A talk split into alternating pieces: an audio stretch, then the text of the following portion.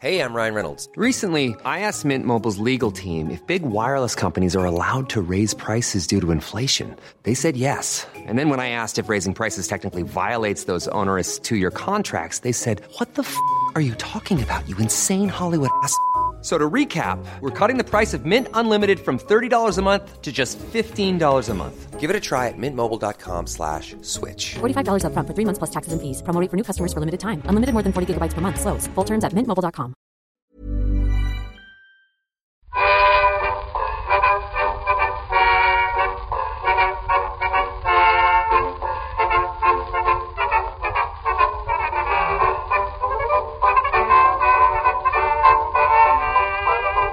Muy buenas, amigas y amigos. Bienvenidas y bienvenidos una semana más al podcast Reload, programa sobre videojuegos que hacemos desde anightgames.com.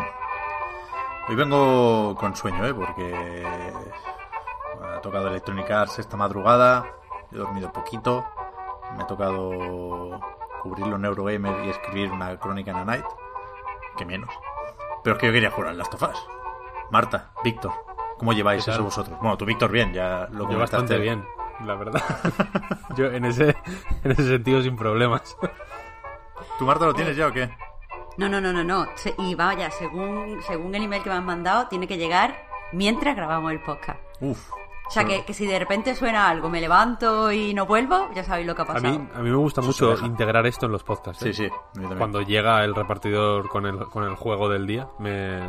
es algo que siempre intento, yo siempre he intentado integrarlo y nunca lo hacemos bien del todo. Espero que esta vez sea la, la definitiva. Hombre, yo también, más que nada para que llegue eh, el juego y con la excusa de no, que es que tengo que jugar para el monográfico, me tiré la tarde jugando en vez de trabajando. Eso es, eso es. es trabajar. Trabajo, es trabajo. No, no hay que darle más vueltas.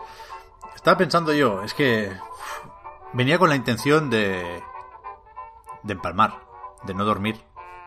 Y al final no he podido. Y ahora estoy más o menos bien. He dormido un par de horas. Y ahora estoy más o menos bien, pero voy a pasar... O sea, voy, voy a caer, literalmente. Voy, voy a quedar dormido sin previo aviso en cualquier momento. Así que vamos, vamos más o menos rápido. Es que no tengo el cuerpo ya, ¿eh? Para, para locuras. Muy difícil además- aguantar una noche despierto. Y que además grabamos hace, hace nada. Esta semana ha sido rarísima porque empezamos grabando Reload y vamos a terminar grabando Reload y es como el día de la marmota. ¿Ya? Además, es que, es, es que la actualidad viene con, con una fuerza muy rara, ¿no? Porque seguimos con los eventos, ahora hablaremos de, de varios, ¿eh? Pero seguimos constatando que no hay E3. Lo que no tengo claro, y a lo mejor estoy también así un poco tocado por eso, no tengo claro si hay o no resaca del E3. Que era algo muy bonito que comentar en el típico podcast de después de las conferencias y del evento de Los Ángeles, ¿no?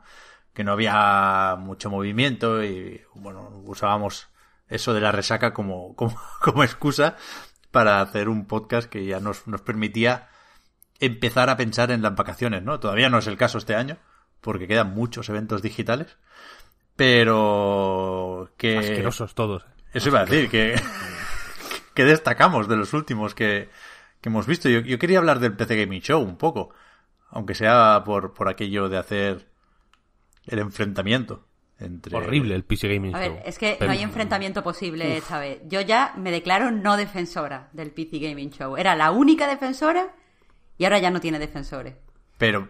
Este pero- es el año, no yo fu- solo voy a decir una cosa, este es el año en el que con las consolas heridas de muerte, Madre mía. ser pecero se, se iba a convertir, digamos, en la... en...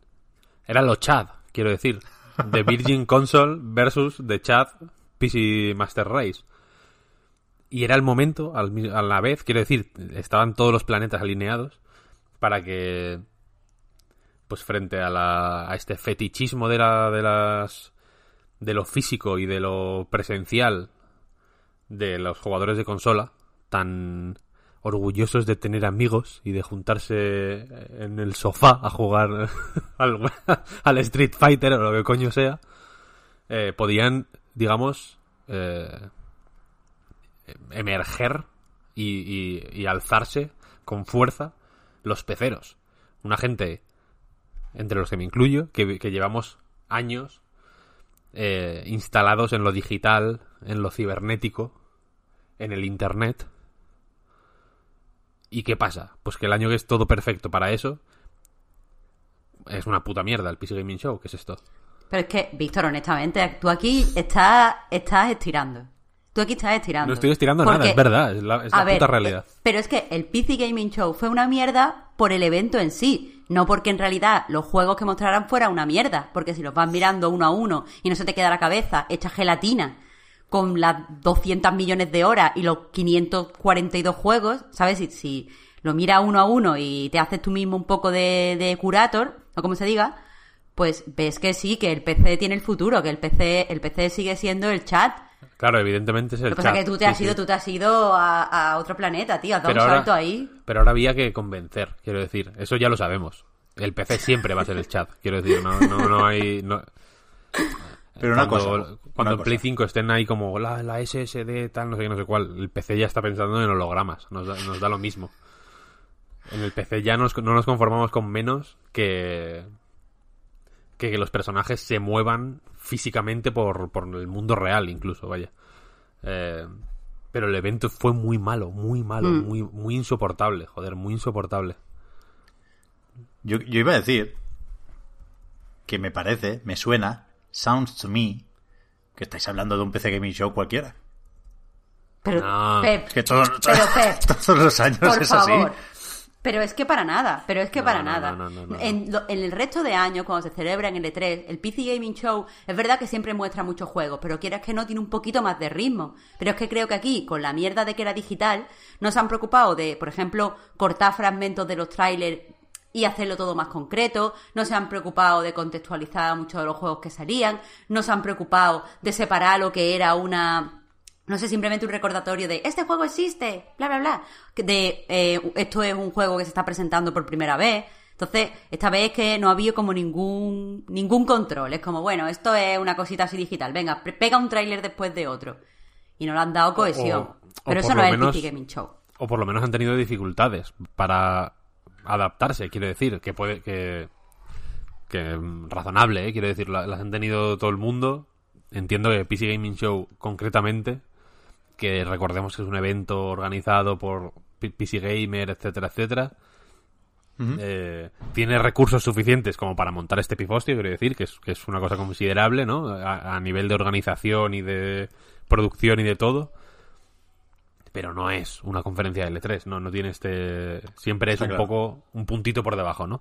Pero entonces, igual ese puntito por debajo justo que yo pensé que podrían aprovechar, y lo digo totalmente en serio, ¿eh? pensé que podrían aprovechar el los skills, digamos, que tienen como como medio, joder, pues mayormente digital al final, quiero decir, que, es PC Gamer, eh, para hacer un evento más interesante digital. Quiero decir, lo que lo que Microsoft, por ejemplo, tuvo problemas para hacer con el Inside Xbox este horrible del, del, del, del puto zoom con el fondo de la, de la nevera Xbox, ¿sabes?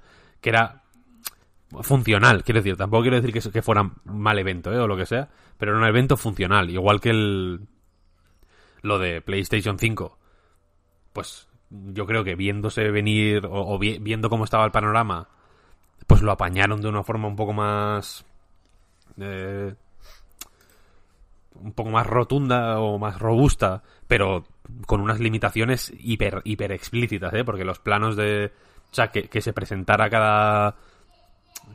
Que las, que las apariciones de los desarrolladores, etcétera, etcétera, fueran en ese formato, yo creo que era eh, señal clara de las limitaciones que había por, por las...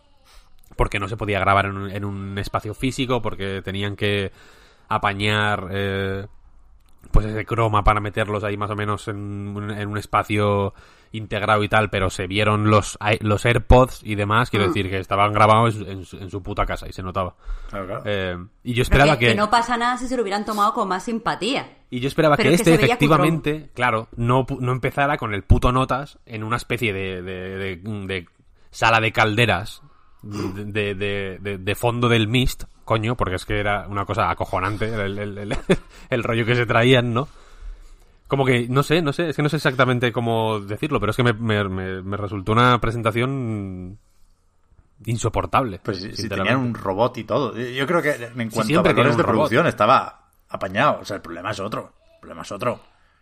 El problema es el de siempre del PC Gaming Show, que, que es que es una perversión de las conferencias de E3, como decías. Víctor, porque no Que los representa... juegos son demasiado buenos para ti. Sí, porque no, no representa una plataforma. O sea, esto no es la conferencia del PC, por mucho que nos lo quieran vender así. La conferencia, efectivamente, de PC Gamer, ¿no? Que tiene el tirón que tiene, que depende de los sponsors. Recuerdo que en los primeros años estaba patrocinado por AMD, entonces había juegos con acuerdos con Nvidia que se quedaban fuera.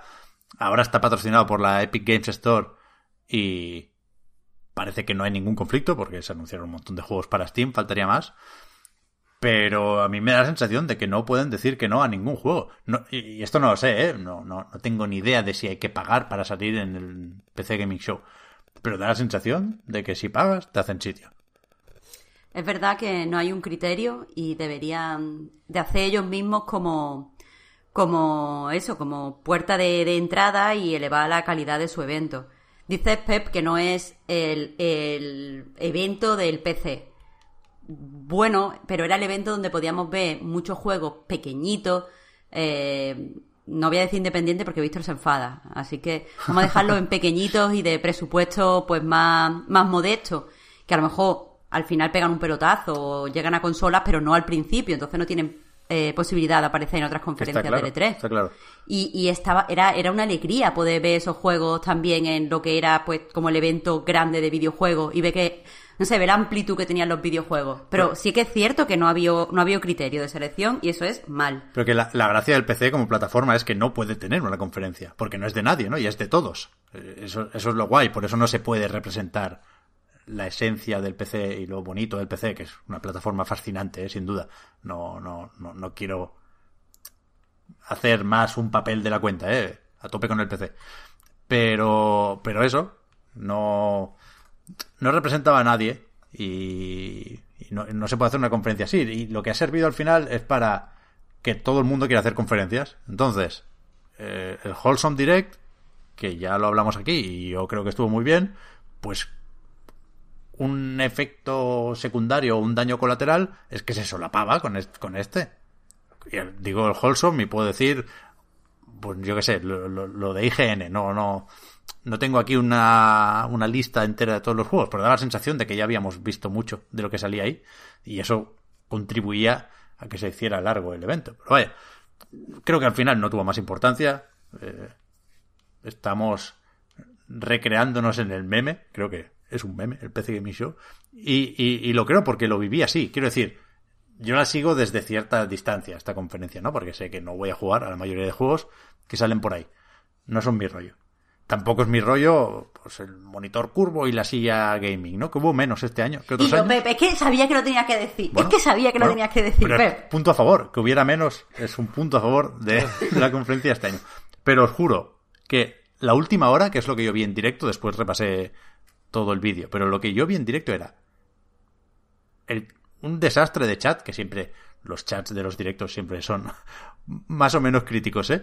Pero este era exagerado, porque era gente cagándose en la Epic Games Store, punto uno, que, era quien ponía la pasta aquí. Punto dos, gente pidiendo Bloodborne, pero con una insistencia acojonante. O sea, todo el mundo estaba esperando Bloodborne al final. Sé que salió un rumor por ahí, pero no. No sé. No vengas solo por eso, ¿no? Porque, porque te vas a, a tragar dos horas y veinte de otras cosas. Y entonces al final es eso, ¿no? Desde la distancia uno piensa, hostia, esto es el PC Master Race, aquí sois todos los, los jugadores más jugadores y más de verdad que hay. Estáis pidiendo un juego de PlayStation 4 que salió en 2015 y os habéis ido a casa contentos con un juego que salió en Vita en 2012. O sea, que, que PC Gaming Show ni que hostias. O sea, vine por el Bloodborne, me quedé por el Persona 4 Golden. ¿Est- ¿Esto es el futuro de la super raza suprema del PC? Venga, hombre. Por, le- por eso digo que el PC no es esto, ¿eh? Que sé que no es esto. Son otros juegos los que espera el Hombre, jugador de juegos PC. bastante peceros aquí, ¿eh? ¿Eh? Hubo juegos bastante peceros, ¿Cuál? creo yo. Dios Evidentemente, mío. el... si te fijas en, en es- en esos dos casos, en, el- en la omisión y en el Persona 4, bueno, pues yo qué sé, Persona 4 también probablemente, mm, yo qué sé, mm, alguien que sea jugador de Nintendo los- lo puede esperar también en PC, ¿sabes lo que quiero decir? La hostia, jugada Persona 4, no, no te digo yo que no. Pero es que eso, Pepe, es que como tú solo te, te pones contento cuando ves pues, juegos así triple A conocidos, pues Futuro. normal que no te motivara. Hay que mirar Pero al que, futuro que salieron, salieron muchos juegos chiquititos que tienen muy buena pinta. Y después seguro que encontramos un juego de estos pequeñines que se hace de culto y estaba en el PC Gaming Show y, y simplemente es que no nos dimos cuenta. Sí, yo qué sé, y, Joder, el de... ¿Cómo se llama esta gente? El de Hello Games, el... El Twin Mirror este de, de los del Life is Strange. De Hello Games que sale aquí después de haber salido, ¿dónde? ¿En unos Game Awards y en un Inside Xbox? Sí, bueno, pero yo qué sé. Bueno, la, la- la tercera, pues ya también algún día pondrán... No sé. No sé. Puto hater, tío, Pep. Puto No, no, no, a ver, que hoy, hoy vengo hoy vengo peleón.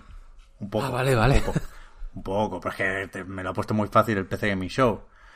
También me lo ha puesto fácil, no sé, si queréis saltamos ya a lo siguiente, Espera, ¿puedo hacer un breaking news? por supuesto. Ya tengo el juego. No he escuchado al... al... Te- te lo han lanzado por la ventana, Marta. ¿qué vas- qué no, no, no, no, aquí? no, es que no estoy sola en la casa, joder. Pero no, no he escuchado ni siquiera el, el portero ni nada, como estoy con la puerta cerrada, la ventana cerrada y tal. Pero me han mandado ya una foto por el, por el Telegram de la familia y ya, ya está ahí esperándome. Os, lo- os la he reenviado en el line para que la veáis. Ya está ahí esperándome el juego. Que lo vayan instalando. Vamos rápido, vamos rápido. Tiene Claro, claro. Tiene disco de instalación. Y que... y, y un parche y toda la virgen. Esto... Sí, luego si lo pones en inglés tienes que volver a poner el disco de instalación porque ante la duda no te había instalado las voces en inglés. Vale, va, pues ya, ya, he, ya he dicho por el grupo. eh, venga, que empezamos a jugar después de comer, ve instalando. Así que ya está. Instrucciones precisas. A ver, que no estoy decepcionado porque yo no esperaba nada ¿eh? del PC Gaming Show, pero me hizo gracia lo del chat. En realidad, lo, lo único que quería comentar era, era eso del chat del, del A mí me- Bloodborne, vaya. me hizo gracia eh, uno de los juegos que más ganas les tengo de, los de los que se se vieron o se tenían que haber visto en el PC Gaming Show en realidad es Gloomwood que está en las creo que acaba hoy lo de las demos de Steam así que lo voy a decir o, o mañana no O algo así. Día 22. Ah bueno pues bueno pues lo voy a decir para nuestros Los patrons como poco. amados patrons eh, se enterarán. Está lo del festival este de juegos de Steam, que hay demos de muchos juegos que van a salir próximamente y tal y cual. Uno de ellos es Gloomwood. ¿Qué pasa? Que eh, en el PC Gaming Show tenía que salir y la liaron y no lo pusieron. Tenía y, y sal- y salía su web, su página web. En, en un momento que salían como varias páginas web, aparecía eh, es- su web es Thief with Guns, porque el juego es como un simulador inmersivo con gráficos así, rollo retro, eh, parecido al, a Dusk, que es otro, que es otro shooter así en primera persona con gráficos retro, eh, pero como con tripas modernas, por así decirlo, ¿no? Como que el aspecto es antiguo, pero eh, la- el, el Gloomwood este pues quiere ser un simulador inmersivo pues bastante complejo, con muchas posibilidades y tal, ¿no? Como un Dishonored o un Prey, pero con gráficos de, de mediados de los 90, por así decirlo. Entonces su web es, eh, pues hace ese chiste de Thief with Guns, porque es como Thief, pero tienes hay armas de fuego también. Tiene una ambientación así como eh, victoriana, os- oscura, muy guay, la verdad. ¿Qué pasa? Que en, la, en el PC Gaming Show, en vez de thiefwithguns.com, pusieron thieveswithguns.com. Es decir, ladrones en vez de ladrón, por, por así decirlo. Ah, vale, ok.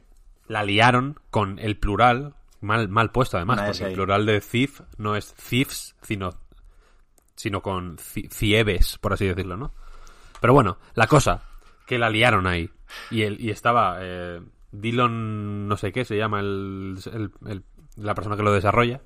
Estaba en el Twitter en plan, me cago en la puta, que me la han liado, tal, no sé, cuál. Y alguien compró el dominio Thieves with Guns y puso como un mensaje, creo que está todavía, vaya, se puede consultar. Puso en plan, vale, en el PC Gaming Show ha pasado esto, la han liado. el, el juego al que querían remitir es este, y la página de Steam. El, el desarrollador es este, tal, no, sé cuál. En plan, bueno, un fallo lo tiene cualquiera, no pasa nada, tal, no sé qué. Y el, el este, el desarrollador, lo puso en Twitter, en plan, Dios, no sé quién ha comprado esta, este dominio, pero muchas gracias por Dios. PC Gamer eh, en el momento se dio cuenta y fue como, joder, lo hemos conseguido reajustar mientras estaba el PC Gaming Show emitiéndose. En plan, lo hemos conseguido reajustar y el tráiler del juego irá al final. En vez de donde tenía que ir, bueno, lo metemos al final. Entonces lo metieron al final Pero iba muy mal de framerate, yo lo vi eso. y la peña se pensaba que era el Bloodborne. Entonces se enfadaron con... Y, y el tío, eh, el Dillon este empezó, empezó a poner como capturas de mensajes privados que le estaban llegando a Twitter. En plan, you motherfucker, this is not Bloodborne. y el tío, madre mía, la que, la que se me está liando constantemente. Fue su noche, su gran noche. Hostia. Es buena historia, ¿eh? Sí, sí, sí, es bueno. El juego, el juego es eh, guay, si lo podéis probar, está la demo en. Ya digo, en Steam. Y. Y es muy guay, la verdad. ¿Cómo es esto? El Festival de los Juegos, creo que es. Festival de juegos, de creo juegos. que se llama. Edición de verano. Porque la de invierno, o sea, esto empezó pegado a los Game Awards, ¿no? Que pusieron ya unas cuantas demos, muchas menos. Igual en diciembre eran una, una docena, ahora hay 100. Cada vez hay más. Yo creo que, la, la idea de la demo, digamos, se está revalorizando, me da la sensación. ¿No? Como que, sobre todo gracias a Steam, que es un poco demo de aquella manera, ¿no? En realidad, porque tienen un tiempo limitado, etcétera, etcétera. Pero. Pero están volviendo, vaya. A ver que sirve para destacar, y, y sobre porque la gente creo que tiene mucha aprensión a gastarse, aunque sea muy poco dinero, en un juego que, que no conoce y que se ha tenido mala experiencia, le puede salir rana. Pones tu, tu demo y por lo menos eso es una forma de, de destacar rápidamente, destaca más que un tráiler. Como mínimo se habla, o sea, da más Sí. ganas de hablar de un juego, ¿no? O sea, yo, Mm. yo juego- no he jugado a muchas demos de estas, ¿eh? Porque no he tenido tiempo. Quiero jugar este fin de semana más. Sí, igual. Pero. Pero hay juegos que probablemente los vería y diría, bueno, pinta interesante, pero ni, o sea, ni los mencionaría en mi vida, eh, ni en una conversación privada, quiero decir. Y probándolo, pues como joder, mm, me da, me da más. Me da más ganas de, de- de comentar cosas, ¿no? Como que me da la sensación de que los juegos tienen.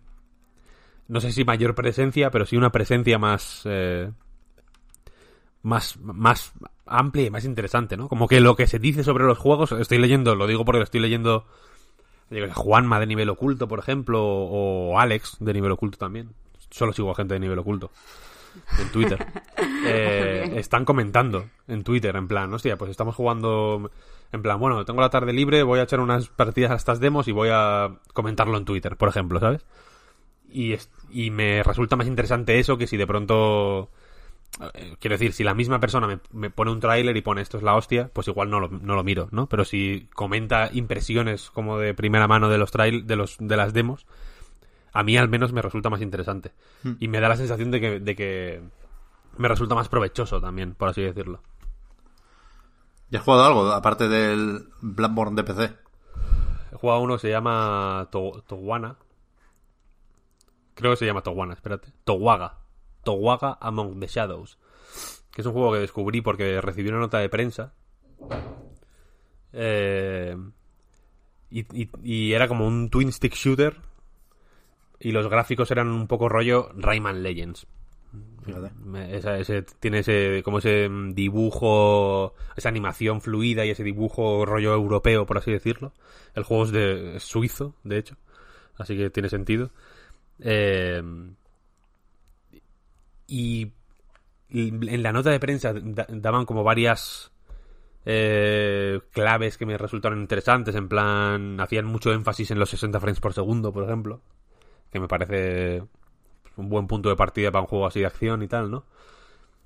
Eh, entonces me puse como a jugar. No es exactamente lo que yo esperaba, porque es un juego en el que no te mueves, sino que solo disparas, digamos. Tú estás en lo alto de una torre y van llegando enemigos por abajo y por, y por los lados y por arriba. Vaya, hay enemigos voladores, otros trepan la torre, es como una torre, no, más bien como una pirámide maya, por así decirlo, ¿no? Eh, o, o de inspiración maya. Y, y tú solo, tú disparas con un rayo de luz y, y lo único que haces es, pues, eh, con el stick, di- con el stick derecho eh, eliges a dónde disparas y luego, pues, con, eh, con el L, con el gatillo izquierdo activas como un poder, ¿no? Que en la demo solo hay dos, uno que es así como echar a los enemigos hacia expulsar a los enemigos, vaya, y otro que es como un rayo de hielo que los congela. Y entonces es como un juego de hordas, de ir eh, recibiendo hordas y hordas y hordas de enemigos. Y, y pensé, joder, qué raro este juego, ¿no? ¿Quién cojones haría este juego en, en PC, ¿no? Un juego tan así. Y la cosa es que es de, eh, salió de lanzamiento en Apple Arcade en su día. Ahí ya se entiende más la limitación de movimiento y demás, ¿no? Eh, y es un juego que aunque es bastante simplote y tal, la demo no le hace mucha justicia, yo creo, porque las primeras pantallas pues son muy tutorial y tal y cual, evidentemente hay menos jaleo y demás. Pero luego le estuve dando un buen rato al modo supervivencia, que es más que, que no hay, digamos, pues el modo historia tiene sus, cada pantalla tiene como su historia y demás, ¿no? Hay diálogos y de todo. Y este es pues un modo horda eh, a saco, a resistir lo que puedas y ya, ¿no? Y hay un montón de enemigos, mm, las hordas son súper numerosas y te obligan a usar los poderes de, en el momento preciso y mucho, quiero decir, no, no es algo que tengas que reservarte en ningún momento, sino que tienes que usar los poderes eh, constantemente y, re- y saber cuándo se recargan y cuándo puedes usarlos y tener en cuenta cuándo no los puedes usar, etcétera. Y ahí el juego se vuelve mucho más guay. Estoy el número 2 del mundo, de hecho, ¿Qué en el modo. Sí. En la puta demo, quiero decir. Ya, tampoco había sí. tanta gente. Pero. Pero ahí la cosa cambia, ¿no? Como el juego es súper exigente, es muy difícil en, en- en ese modo. Y ahí se ve más, se ve más guay. Pero mira, eh, precisamente ahí, si no hubiera tenido la demo, probablemente hubiera visto un vídeo y me habría parecido un juego, pues pintón, pero no muy atractivo, porque mm, a la vista los gráficos son muy bonitos y tal, pero es, muy- es estático al final. Quiero decir, el escenario no se mueve mucho, no hay mucha paranoia.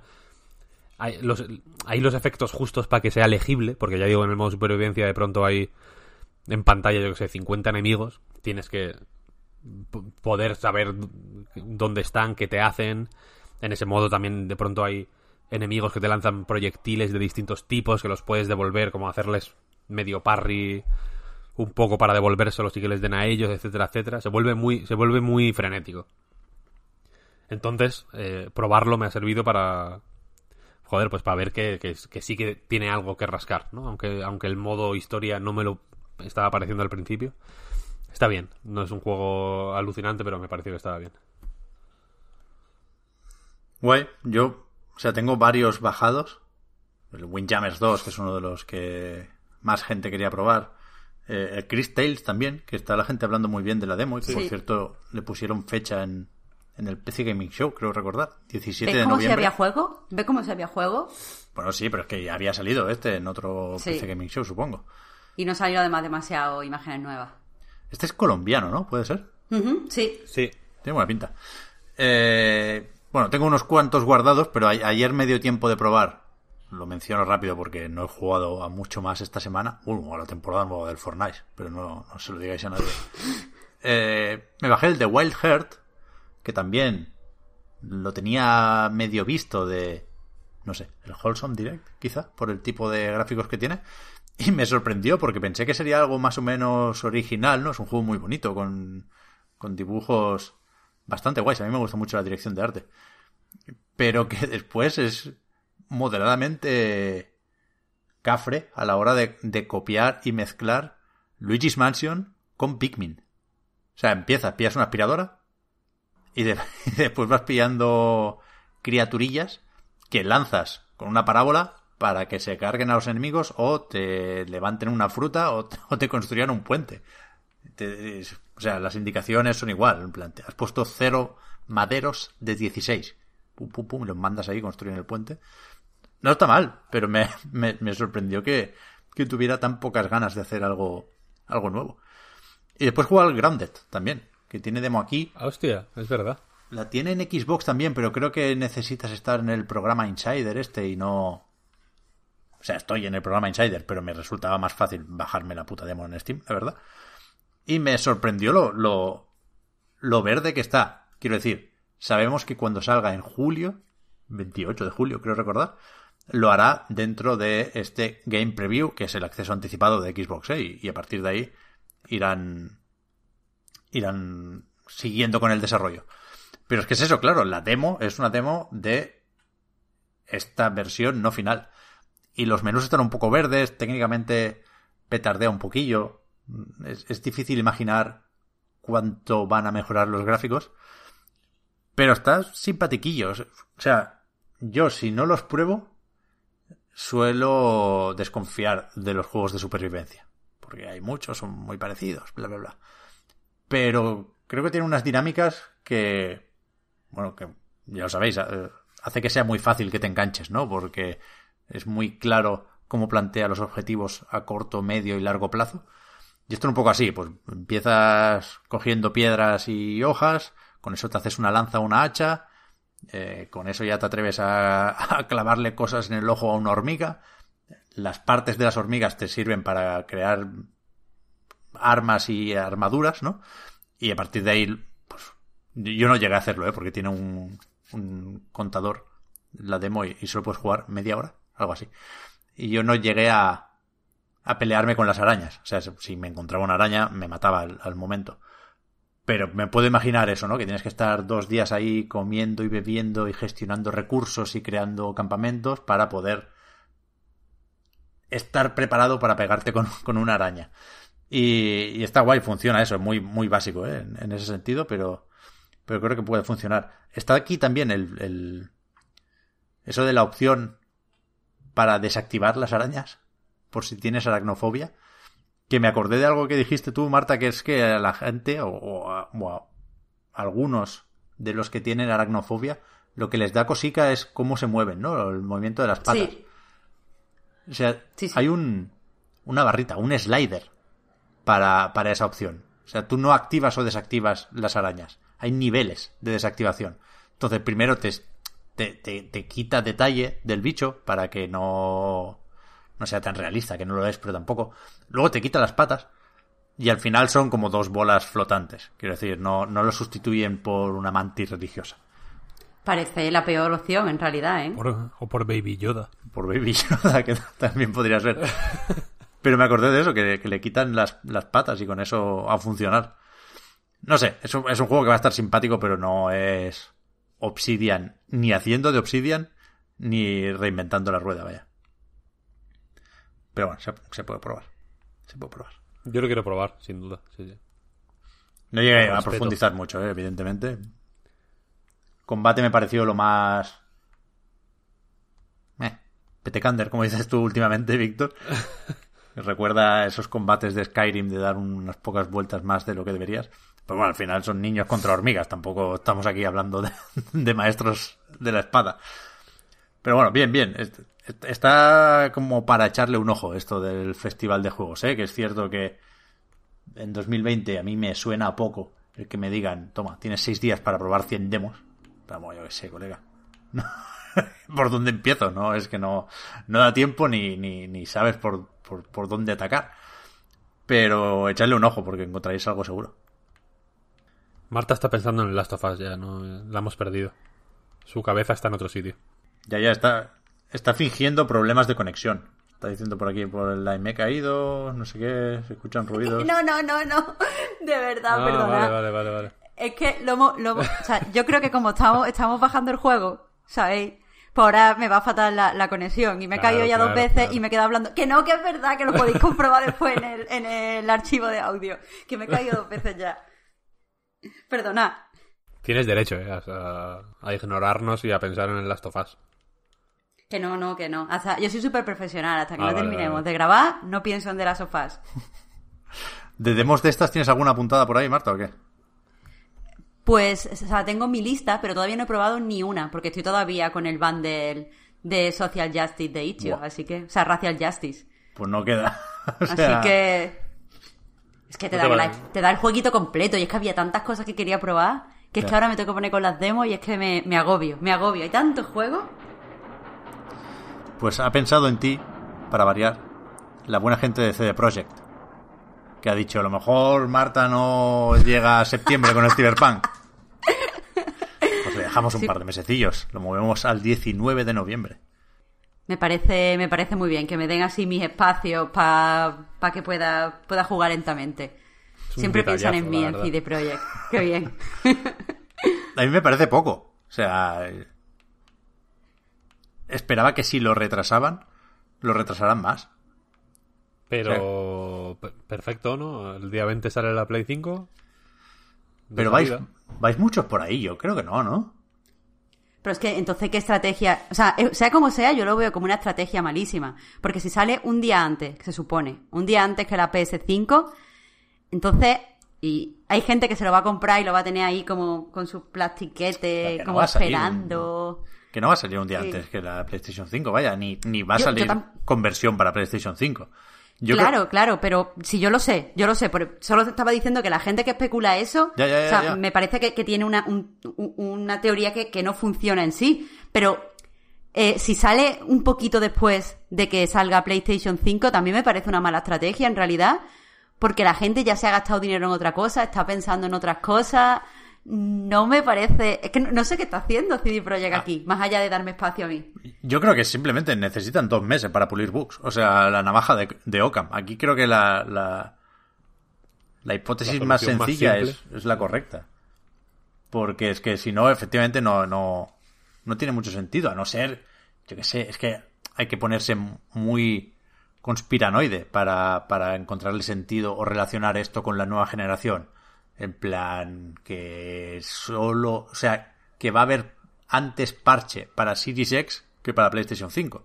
Porque tiene un acuerdo de distribución con Microsoft, porque a lo mejor a Phil le interesa enseñarlo en, en el evento de julio. No lo sé, pero yo sinceramente creo que, que tienen que irlo bastante apurados como para en dos meses dejarlo listo para la Next Gen. Yo creo que eso saldrá más tarde. Y es verdad que por el hecho de estar necesariamente más cerca el lanzamiento de Cyberpunk en general y la llegada de las nuevas consolas, pues es más fácil esperarse, ¿no? Porque va, vas a tener que esperar menos. Pero yo, yo creo que el 19 de noviembre tendremos Cyberpunk 2077 en PC, PlayStation 4 y Xbox One. Sí. Pero, pero no sé, ¿eh? evidentemente. O sea, no lo sé. Mm, o sea, yo, yo me decanto por la opción que dices de los bugs y ya. Primero, porque efectivamente me parece lo más simple y lo que menos. Lo más relacionado con su comunicado también al final. Y lo que, y lo que menos. eh, sensación me da que podemos patinar especulando a lo loco. Pero también eh, pensando, no, no recuerdo, creo que fue en A Night, vaya, alguien comentaba que The Witcher 3, que es su juego favorito, lo, lo decía como mi, mi juego favorito de la generación, The Witcher 3, Lo vi. eh, tuvo que parchear, tuvo que parchearse meses después para meter un modo de control alternativo. O sea, quiero decir, eh, eso, y es verdad, eh, que fue heavy eso. Sí, sí. ¿no? El, el tener que rehacer, o sea, no pulir bugs, ¿no? Rehacer el sistema de movimiento entero porque era un desastre. Entonces yo entiendo que, que, que con este juego que tienen, joder, mucho en el asador, que quieran que quieran que salga perfecto. Y entiendo que también es que también todo lo que salga perfecto ahora o todo lo que todos los previsores que puedan ser ahora eh, es eh, tranquilidad a largo plazo también. Sí, ¿Sabes? sí, sí, está claro. Y a ver, ojo, eh, que hablamos aquí de bugs porque lo dicen ellos y, y, y no porque creamos que tiene muchos bugs, sino porque lo demás ya está hecho. Aclaran en este comunicado que Sí. a nivel de contenido y a nivel de gameplay está todo hecho. Las misiones, las cinemáticas, los sistemas, que ahora queda, pues eso, pulir, como, como siempre, al final de- del desarrollo de un juego. Pero vaya, aquí lo, o sea, lo que han hecho es quitarse el marrón de encima, soltar la mala noticia para no fastidiar el evento digital, ese Night City Wire que tienen el próximo jueves, el día 25. Así que ahí saldremos quizá de dudas con esto de de las posibles mejoras para para máquinas de nueva generación, mínimo Series X. Quiero decir, aquí lo que sabemos, lo único que sabemos es que tendrá Smart Delivery. Y que en un informe financiero hace un tiempo ya de esto, se dijo que, que se empezaría a trabajar en las mejoras más adelante. O sea, que no llegaría ni con el lanzamiento del juego ni con el estreno de las consolas. Con lo cual, si no ha habido cambio de planes, que puede ser porque ha habido cambio de fechas, yo creo que habría que esperar esas mejoras para 2021. Sí, más allá de eso, me parece un poco guarrero el anunciar el retrasito antes del Night City Wire, porque entiendo que quieran hacer el, Ah, comun- No, Pep, pero o sea, está bien si solo, si solo fuera, bueno, queremos hacer un evento en positivo, vamos a quitarnos lo negativo antes. Pero es que en realidad lo que quieren evitar es que durante, o sea, a raíz del evento se hable del crunch que van a sufrir los desarrolladores. Y es como, bueno, vale, vaya a esconder, o sea, vaya a soltar esto con muy poca antelación, la gente habla del crunch un ratito, pero ya se nos pasa porque la próxima publicación ya es en positivo por lo que se haya visto en el evento. Y yo qué sé.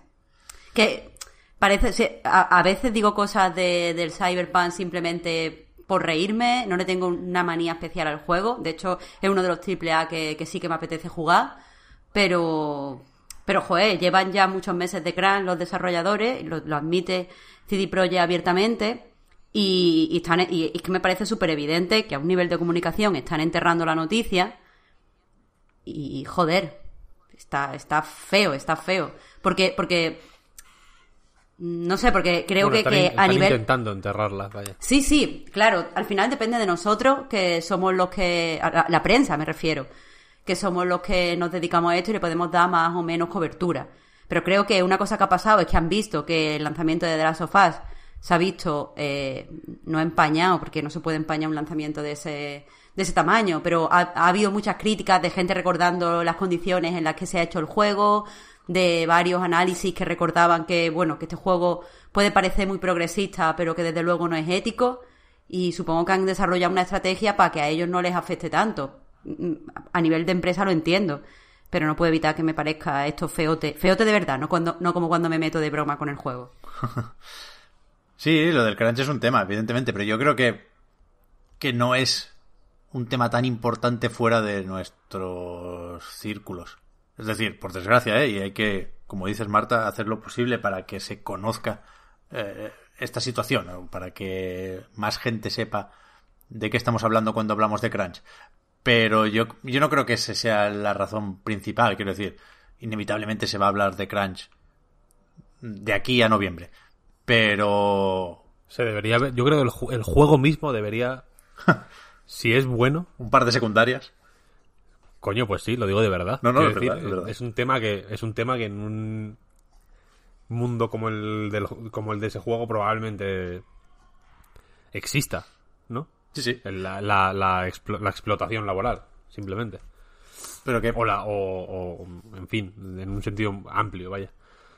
claro, pero quiero decir que para, para la mayoría, para el gran público, el retraso está por encima del crunch. En cuanto a titular, ¿eh? O sea, yo creo que esto se hace ahora porque si no, la semana que viene eh, estaríamos viendo todas las posibilidades que ofrece el mundo abierto, que si los vehículos, que si las opciones de personalización, que si las facciones, y al final el titular, después de todo eso, sería el juego se retrasa.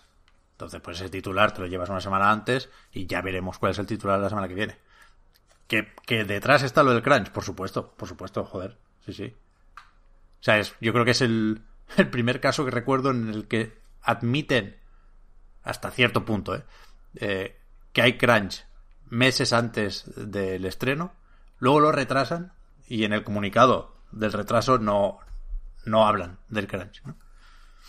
En teoría aquí lo, lo, lo, lo bonito, lo, un poco bonito inocentón, ¿eh? Sería decir, no, lo retrasamos dos meses para aliviar el crunch. Pero si no lo dicen, hay que entender que ni de flies. Claro, ya dijeron en el primer retraso que, que no, que lo que aumentaba era el crunch. por eso, por eso. Bueno, En fin, tampoco creo que más allá de lo que le pueda costar a uno ponerse con un juego de One o PlayStation 4 cuando ya tiene a tocar Series X y PlayStation 5, creo que, pues eso, las ganas de Cyberpunk están por encima de un retraso de dos meses, ¿eh? Otra vez. No creo que, que tengamos mucho que comentar hoy. Creo que tendremos más que comentar la semana que viene. Y hasta aquí el podcast Reload. No, hombre, pues no queda. Joder, falta lo de... Mínimo lo de Electronic Arts. ¿Qué hacemos? Te lo contamos, Víctor. Tú no lo viste. Sí, yo no lo he visto, yo no lo he visto. Contádmelo. Estuvo regular. ¿Tú te acuerdas de lo que hicieron el año pasado? Que estuve leyendo hace un rato tu crónica. Eh, Estuvieron sí, tres claro, horas, claro. ¿eh? Me hizo, a mí me gustó esa presentación. ¿Qué dices, tío?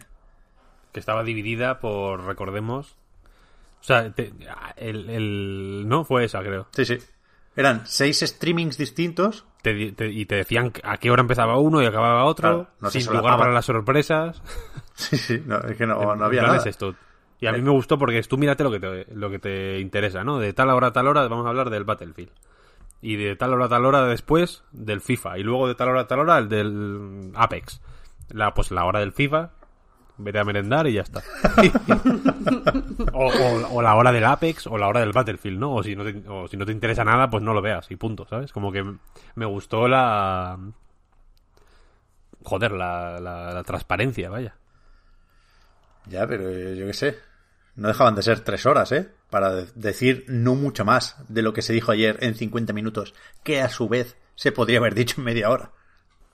Sea, a ver, es que yo lo de ayer no sé cómo fue, vaya, pero lo otro fue tres horas, ¿sabes? Pero es como quejarte porque la Traviata eh, en, la, ópera de Viena son cuatro horas, ¿no? Es como, ¿qué más te da? Eh, caracandao, si tú si no estás si no vives ni en Viena ¿sabes lo que, ¿sabes lo que quiero decir? no lo pues no- ya está, no lo mires y ya está, ¿no? Quiero decir que evidentemente es como, joder, es que la parte del Battlefield duraba una hora. Es, es demasiado. Pues no lo, no lo veas. Si te lo han avisado una semana antes, ¿sabes? Como que fueron... me, me hizo hasta gracia porque es una...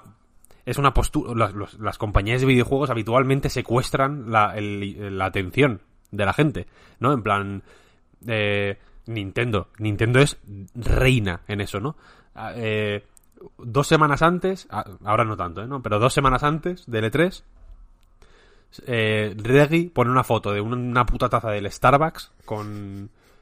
mm, yo qué sé. Con. eh, eh, y al fondo se ve un muñequito de Samus. Y es como, me cago en Dios, que en el direct van a presentar el Metroid, me cago en la hostia, tal, no sé qué. No hay Metroid. Pero te han secuestrado la atención, ¿no? Es lo que. eh, eh, Nintendo lo hace siempre, eso. En plan, eh, dar pistas de, de nada, en realidad. Quiero decir, para luego anunciarte cuatro mierdas que ni, que ni te interesan. Entonces, es una posición, la de Electronic Arts del, del año pasado, que a mí me pareció sor- eh, sorprendente. Un- como de- humilde, eh, casi casi de pedir perdón. En plan, mira, es que nos vamos a. De verdad que este año no tenemos nada. Nos vamos a. Nos vamos a, a marear, os ponemos el Star Wars lo primero, además, ¿no? Creo que fue así Sí, sí, sí. Para que lo veáis y ya. Y el resto de la tarde ya la tenéis para vosotros. No, no, no hace falta más, ¿no? Si te mola otro juego, pues bueno, es hasta ahora, tal. Como que me pareció una aproximación súper efectiva a- a- para no hacerte perder el tiempo ni hostias, ¿no? Quiero decir que si te viste la parte del Madden y te pareció larga y una mierda, jódete. Porque es que no te gusta el Madden, tío. No es que no sé para qué, lo, para qué lo viste, ¿sabes lo que quiero decir? A mí, a mí me pareció que era algo peligrosamente cercano a tirar la toalla. Pero es Sí, verdad. Un poco, un poco, un poco. sí, pero, sí. pero, pero es que es verdad que Electronic Arts nunca ha sabido qué hacer con las conferencias. Yo no recuerdo una conferencia buena de Electronic Arts. Miento. O sea, hace una pila de años cuando se hacían en un teatro ahí en el E3, cuando el E3 era muy E3, que te daban la Edge, creo recordar, en la conferencia de, de Electronic Arts. Recuerdo una Edge con el Need for Speed Hot Pursuit, creo que me dieron. Hubo un, un año en el que había un Crisis, había un Need for Speed de Criterion, estuvo bastante picadete, bastante bien. Alguna conferencia buena ha habido. Pero en la época EA Play, digamos, con eso de dirigirse a los fans, intentar hacer bromas cómplices, traer a muchos invitados, dejar fuera a los que no están muy al día de pues el Apex Legends o los Sims, creo que han tenido problemas serios. O sea que, ¿os acordáis que llegaron a hacer una conferencia en Los Ángeles y en Londres, creo recordar, al mismo tiempo? Iban, Sí, iban sí, sí. pinchando uno y otro, fue un desastre. Llevan muchos años sin saber qué hacer a nivel de comunicación. Y, y- y lo de este año, condicionado por supuesto por el coronavirus, porque eh, no es un EA Play con, con, con ese público, con ese contacto con el fan, era un EA Play Live, un evento digital con un formato más tradicional, curiosamente, ¿no?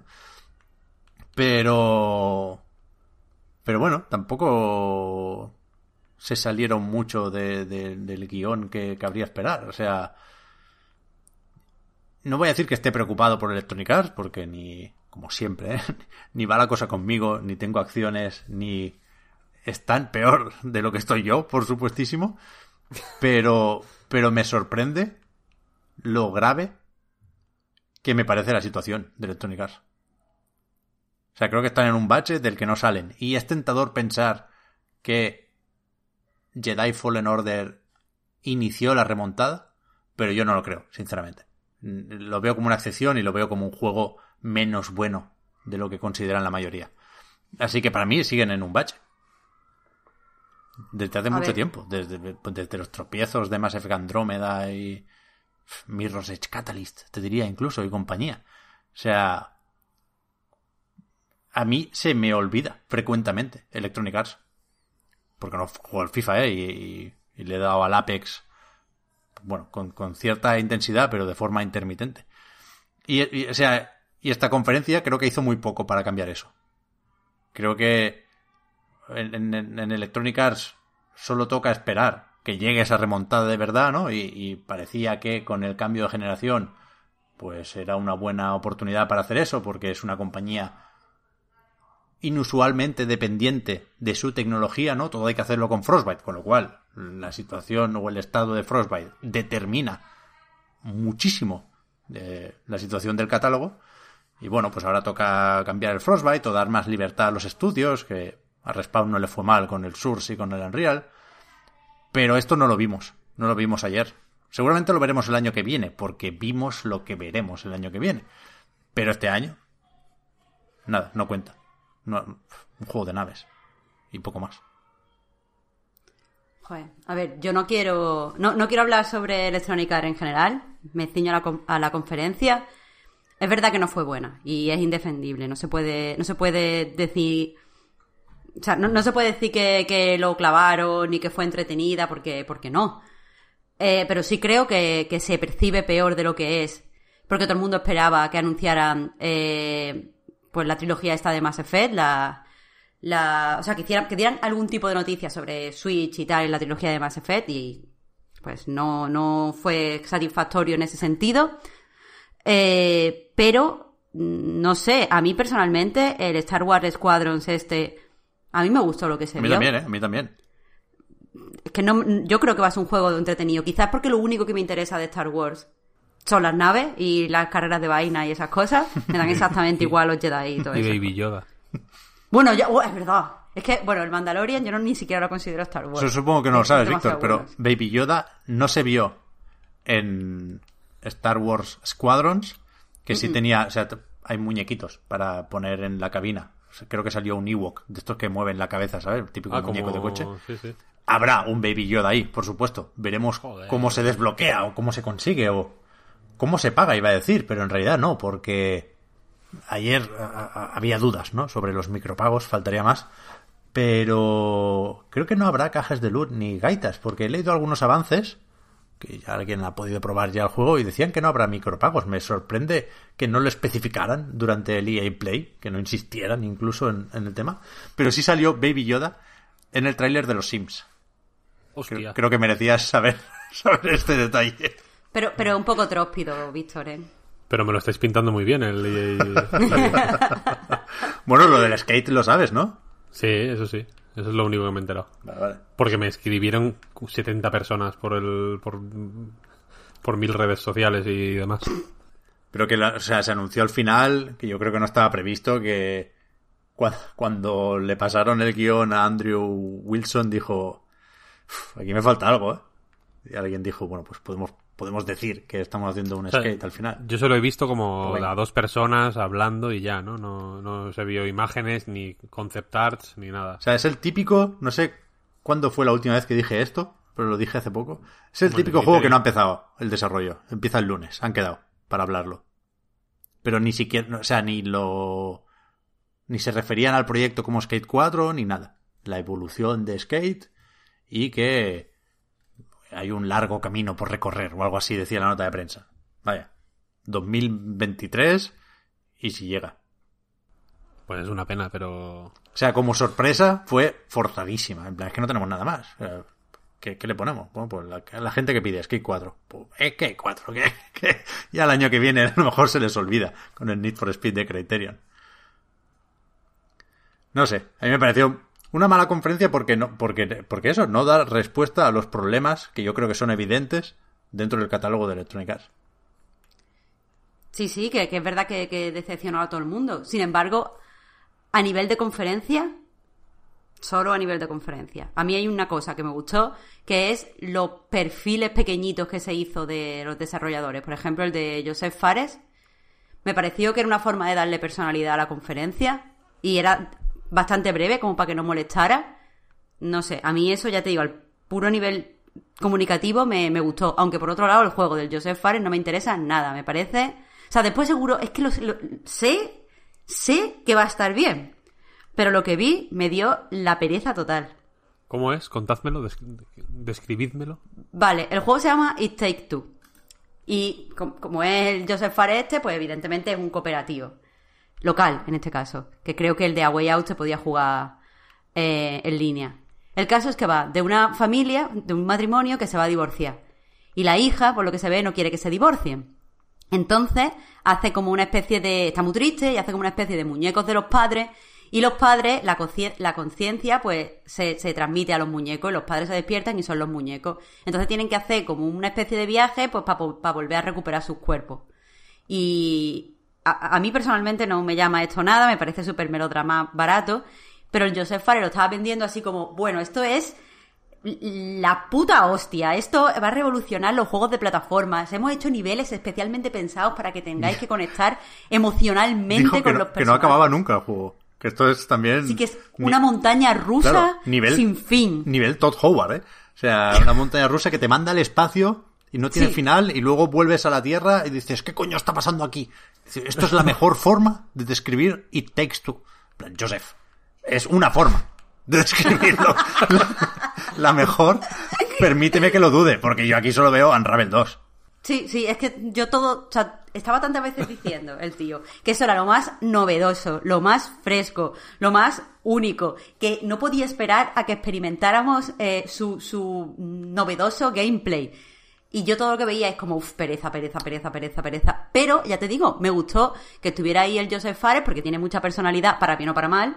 Y me gusta que hici- hicieron como un pequeño perfil eh, no sé si lo viste, Pep, Sí. como que contaba eh, de, de cuando era niño y no sé qué, y, a- y desarrolla videojuegos. A mí de- eso me, me parece... de Beirut a Suecia y Exacto. y eh, habla de sus películas y de las películas que hablan de su vida y demás. Eh, Me pareció un poco forzado, me pareció que llegaba un poco tarde porque era otra vez rascar el cubo del fuck the Oscar y, Sí. y creo que esa, esa carta se bueno nació, creció y murió con A Way Out, ¿no? Y ahora repetir eso con tan poco apoyo del juego que cuidado. Eh, decía lo de Unravel porque es que me faltan muchos huecos por rellenar, ¿eh? Con, con lo que vi, que, no era nada, era escenarios y personajes pequeñitos. Pero respect máximo a Fares, más que nada por Brothers, ¿eh? Me parece un juego increíble, tremendo. Y se puede sacar un- una idea como la de los dos sticks y, y bueno, y hacer un juego similar a Brothers y será magnífico. Cuidado, ojalá. Pero me pareció, o sea, para que te hagas una idea, Víctor, si lo ves te va a hacer gracia. O sea, era la típica, lo que dice Marta, ¿no? El profile del el, el artista, ¿no? El director de cine, nada menos.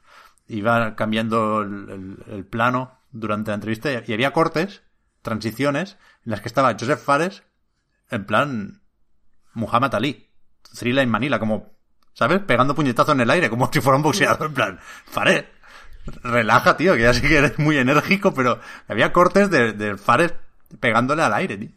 Pero Sí, sí, la hora que- chanante. Pero, pero totalmente. testimonios, testimonios, sí. Hola, soy Joseph Fares. tal cual, tal cual. Es verdad, bien visto. Y en cambio, después sal- salió el de Zoink, como mucho más humilde, más, más, más, Hmm. más quieto, más calmadito. Y el juego, para mí, lo mejor de, del evento, sin duda.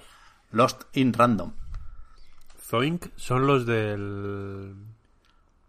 Los del Fe, que se pronunciaba fea, nos dijiste, Marta. Sí. Y sobre todo los de Stick It to the Man, que es, para mí es su mejor juego. Flipping Dead juego. también. Sí, sí, sí, sí, sí. sí. Tiene ese rollo que es, que es como... eh, no, no- no me sale llamarlo Tim Burton, me prefiero acordarme de Psychonauts, por ejemplo, ¿no? Tiene algo de Double Fine, tiene algo de American McGee. Es como plastilina triste. Sí, y es eso, pero en 3D y muy bien hecho.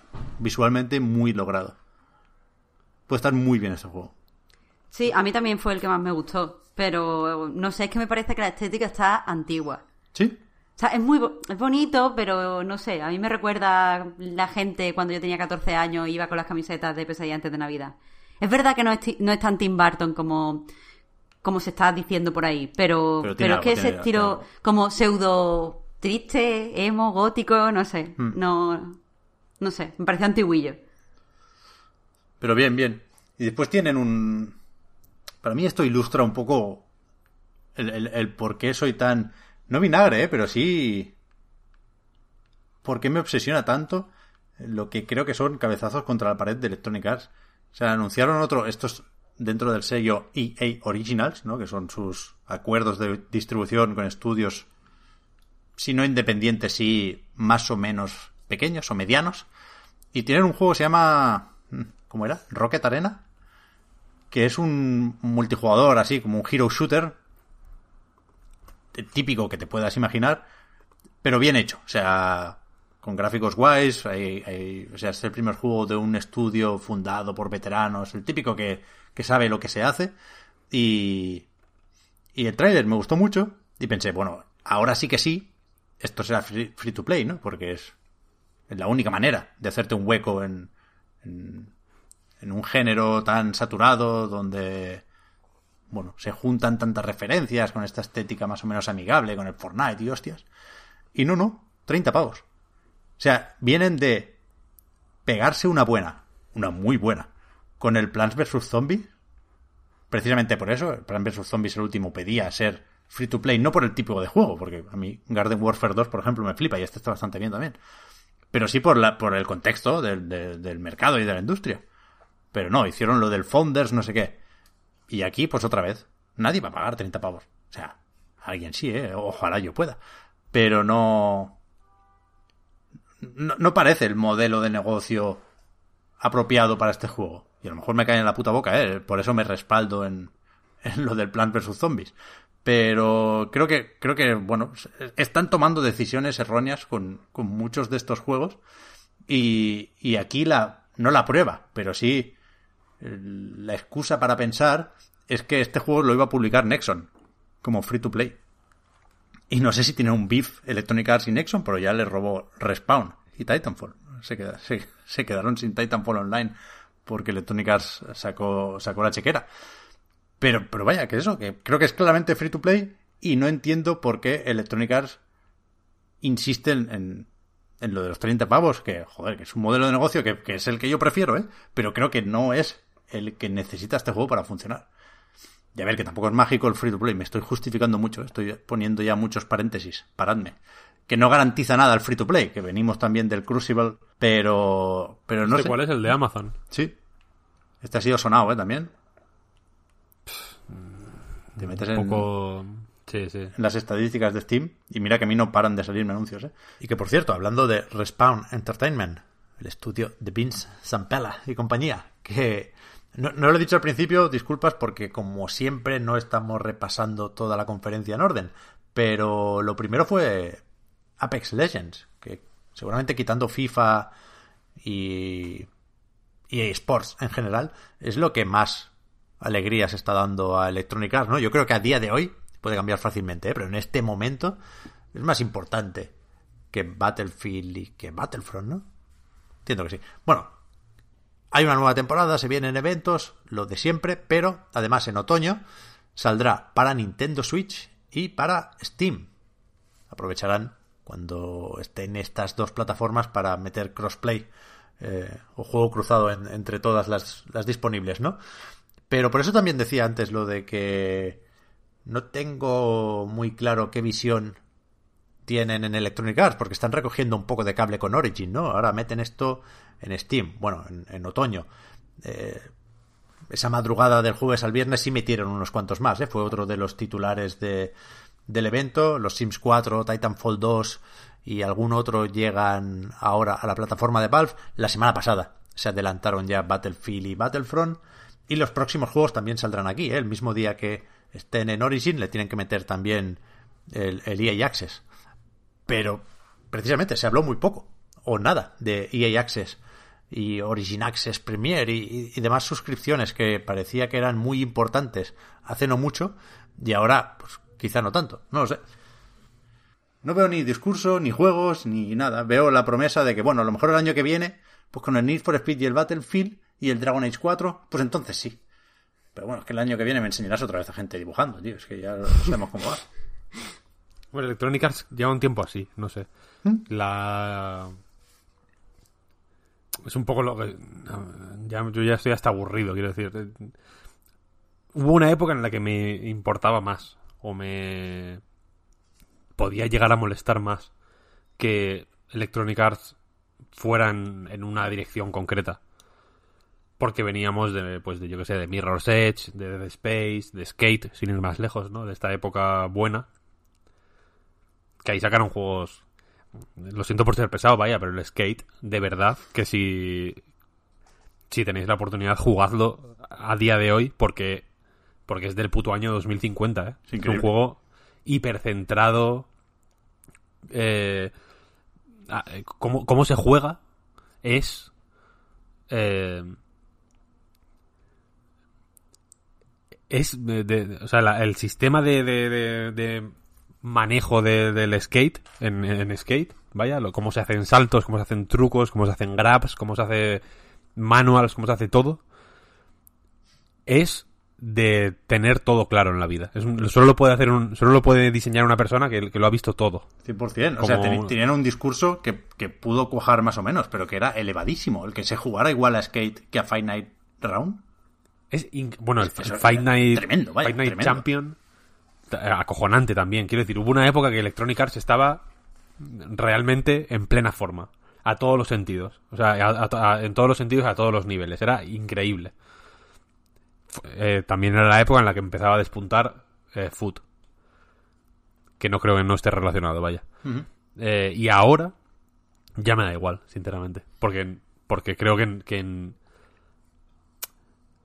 yo tal como lo veo, hay dos fuerzas en acción. Una es la fuerza incontestable, eh, perfectamente cuantificable y, y, y, joder, y que entiendo que pues es una parte importante de su negocio, que es el food y todos estas, estos mecanismos un poco fofos, a mi modo de ver, vaya, porque no, porque entiendo, porque le quitan digamos todo el todo el aparataje que hay alrededor de los juegos que no tienen que ver con el juego en sí, sino que tienen que ver con pues sistemas de de probabilidades y de azar y de micropagos.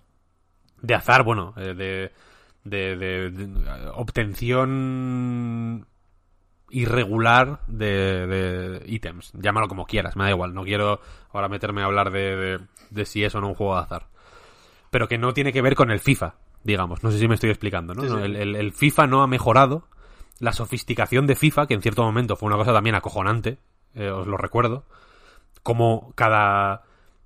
Igual cada año, ¿no? Pero cada par de años o cada tres años se incluían en FIFA y por extensión en el resto de juegos deportivos de Electronic Arts una serie de mejoras y de sofisticaciones en el sistema de movimiento, en las físicas del balón, en cómo se movía incluso la ropa, etcétera, etcétera, que, que joder, que, que, que eran realmente de vanguardia en, en, su momento. Y esa sofisticación se ha dejado de lado, a mi modo de ver, vaya, y se ha empezado a sofisticar al máximo todo, todo lo que tiene que ver con el foot y con y con estos con los Ultimate Teams en general, ¿no? Porque ahora ahora todos los juegos deportivos de Electronic Arts tienen su Ultimate Team. ¿Verdad? Se filtró un un UFC, ¿no? Salió un icono de estos en la PlayStation Network y, y ayer no, no se vio nada, ¿eh? No, pues no lo sé, no lo sé. No me enteré. Pero UFC tiene Ultimate Team. Sí, sí, por eso. Todo, todo, todo, tiene Ultimate Team, digamos, ¿no? Que, que, que, han, que es una tendencia que yo creo que es más o menos común o, ma- o en fin, creo que no, que no es un mal de Electronic Arts únicamente, pero bueno, tomemos a Electronic Arts como ejemplo o como caso ejemplar de, eso, ¿no? Que es que la complejidad de sus juegos o la sofisticación o, la, o, o ciertas ambiciones que tenían con sus juegos, tal y como yo lo veo, se han movido hacia estos sistemas de que evidentemente son muy rentables y muy provechosos, ¿no? Porque entiendo que no es lo mismo mantener el FIFA en la puta vanguardia y en el límite de lo que se puede hacer con el hardware actual en todo momento que apañar estos sistemas matemáticos para para sacar dinero a expuertas. Yo recuerdo eh, en la época de Skate 3 aproximadamente creo que era que, estuve en Vancouver en Electronic Arts y en ese y creo que era como el tercer año o el segundo año de Foot y ya en ese momento hablaban de Foot como la repanocha en, en, en ese sentido, en ser una cosa de, de coste reducido y de beneficios máximos. Es la polla en ese sentido, claro. Cualquiera, yo entiendo que es muy tentador si te ves de pronto con una cosa así entre las manos, querer explotarla, porque en fin, porque porque es la hostia en realidad. Pero al mismo, pero lo que ha conseguido, eh, a mi modo de ver, es que Electronic Arts esté perdidísima, porque es lo que dices. ¿no? Hubo una época con, con Richitielo que, que era una compañía con un mensaje y una dirección y un focus en, en la calidad y en hacer cosas de únicas, ¿no? Y memorables y, y que se dis- y que fueran hiper identificables que, se- que para mí se ha perdido por completo, vaya, ahora es ahora sus la mayoría de sus juegos son hiper random y cuan- incluso cuando no hacen juegos random como el Apex, por ejemplo, que está bastante bien, a mí me- es un juego que me encanta. Mm. Realmente han ido oliéndole el culo a los demás, a, a las tendencias que había en ese momento. Quiero decir, eh, do- donde antes eran unos trendsetters, por así decirlo, ahora van, pues, eh, oliendo el culo, vaya. Lo, en lo único que han sido, que son trendsetters ahora es en, en el foot. Los cromos, sí, sí. Y, y, joder, es una situación que a alguna gente igual le encantará, a mí me parece una mierda. Y, no, y hace que no me interese Electronic Arts. Es que no me, es que no me interesa, vaya. Por eso no, por eso ni me he puesto el- un resumen, ni he leído nada sobre esto, porque es que mm, sé que las dos cosas interesantes que pueda haber me voy, a inter- enterar de ellas. Pero en general, mm, lo que, lo que transmite Electronic Arts me, me, me produce desinterés puro. Sí, sí. A mí me parece duro, ¿eh? Decir esto, me cuesta decirlo, porque yo lo he pasado increíblemente bien con muchos juegos de Electronic Arts, que hace no tanto tenían, además de todo lo que has dicho, Víctor, el Rock Band. ¿Qué, Ya ves, ¿qué ya cosa ves. más impensable hay que Electronic Arts sacando un Rock Band ahora? O trabajando con Harmonix, ¿sabes? O, vendiendo de- e- e- es- esa gracia, joder. un juego con esa, con esa filosofía y Ah. con ese espíritu. A mí es que de verdad que jugando a skate estos días, eh, una cosa que me ha entristecido es, es pensar, joder, es que esto no lo van a hacer en la vida. Eh, Es muy difícil que lo haga cualquiera, porque insisto que es un juego del futuro, es increíble, pero no me veo a Electronic Arts invirtiendo en, en esa dirección, por así decirlo, invirtiendo el dinero en, en I más D, por así decirlo, para que, para que este juego sea así. Pues sí, sí, sí. A ver, supongo que nos, nos, nos queda pensar que 2020 está siendo muy complicado para todo el mundo, faltaría más. Fíjate, Ubisoft, que en cierto momento parecía que fuera la respuesta a, Electronic Arts, ¿no? Una compañía con las ideas muy claras, con un catálogo que te puede gustar más o menos, pero que desde luego tiene una visión. Y este año, pues también les va a tocar en, en julio, Ubisoft Forward, repetir lo del año pasado, ¿eh? porque se han tenido que tomar un descanso. Y aparte de eso, pues ya ni siquiera hablo solo del coronavirus, hablo también de siempre son complicadas las transiciones a un, a un nuevo hardware, porque no sabes cómo va a vender, no sabes cómo va a funcionar, no sabes qué tendencias se van a marcar durante los próximos meses y, tienes una base instalada pequeñita. Vaya, tienes que decidir si apuestas por mejorar la tecnología o si lo haces intergeneracional. Es muy complejo, faltaría más. Pero es que ves la conferencia y dices que si no, lo que lo que comentaba Víctor, si no juego al FIFA o al Apex, ¿para qué voy a ver esto? O sea, a mí lo, lo que me jode, lo que me entristece de verdad, es que nadie diera un duro por esta conferencia antes de empezar. Ya no después. Después es, bueno, pues sí, acabamos enfadados en casi todas las conferencias, no pasa nada. Pero que no hubiera ilusión antes, oh, ahí es donde hay que trabajar, amigo. Eso me parece muy, muy, muy preocupante. Porque venirnos arriba nos cuesta media mierda, vaya. Nada, antes nada, de una no hace falta conferencia. nada. No hace falta nada. Claro.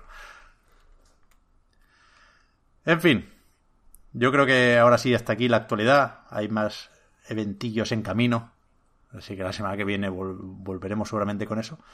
Pero toca ir a, a la parte de los juegos. ¿A qué, a qué le, le habéis estado dando? Aparte de que Marta lleva ya medio de las tofas. De verdad que no. ¿Habéis tenido- Es- le- Está a un, a un trofeo del platino ya. Mínimo uno de los, es- uno de los spoilers lo ha visto ya. Que no, que no estoy jugando. Eh, pues creo que Víctor y yo hemos estado jugando a, a lo mismo esta semana, que, que es el Summer in Mara, el juego que juego que es parte simulación, parte juego de aventura que, que ha lanzado Chivik Studios, que es pues eh, pues un estudio valenciano. Sí, eso es. Y nada, Víctor, ¿quieres contarte un poco? Eh, porque tú eres el que lo ha terminado, yo no lo he terminado. Sí. Entonces, si quieres contar tú y, y yo pues pongo mi opinión así un poco por encima y con pinzas porque no lo he terminado. Sí, claro. Es un. Summer in Mara es un juego. eh, que me parece que parte de las mejores intenciones y de, y de unas ideas muy buenas en el sentido de que es un juego que se puede, yo que sé, se puede meter dentro de la categoría de los juegos de simulación o de granjas incluso, ¿no? Tipo eh, Stardew Valley o mm, incluso Animal Crossing, ¿no? En el sentido de que eh, el gameplay, por así decirlo, se basa mucho en eh, eh, cosechar, o sea, en plantar semillas, en cosechar mm, los frutos de, de, de, de tu cosecha, vaya, en fin, en, en alimentarte, en tener la isla bonita, en construir, ¿no? Etcétera. Pero que en realidad eh, es un juego narrativo, 100%, porque la, la, el gran énfasis está puesto en eso, en lo que, en la historia y en la eh, y en lo que te cuentan los personajes y en y en lo que vive Koa, la protagonista, que es una niña que vive en Isla Hogar, que es una pequeña isla en medio de un mar vastísimo, eh, vive allí con su abuela. Koa no conoce nada más que esa isla, eh, que es una isla autosuficiente, por así decirlo. El agua de la lluvia les sirve para regar las cosechas en las que plantan lo que tienen, básicamente, lo que la tierra les da. La abuela le inculca mucho un respeto reverencial prácticamente por la naturaleza, en el sentido de, de tener muy presente que lo que coges de la tierra se lo tienes que devolver de alguna forma. Eh, esto es muy bonito, creo, creo que ocurre casi al principio del juego. Que, digamos, el tutorial de cómo manipular eh, Summer in Mara mecánicamente, en plan, pues que cómo cortar árboles con el hacha, cómo sembrar con la azada, etcétera.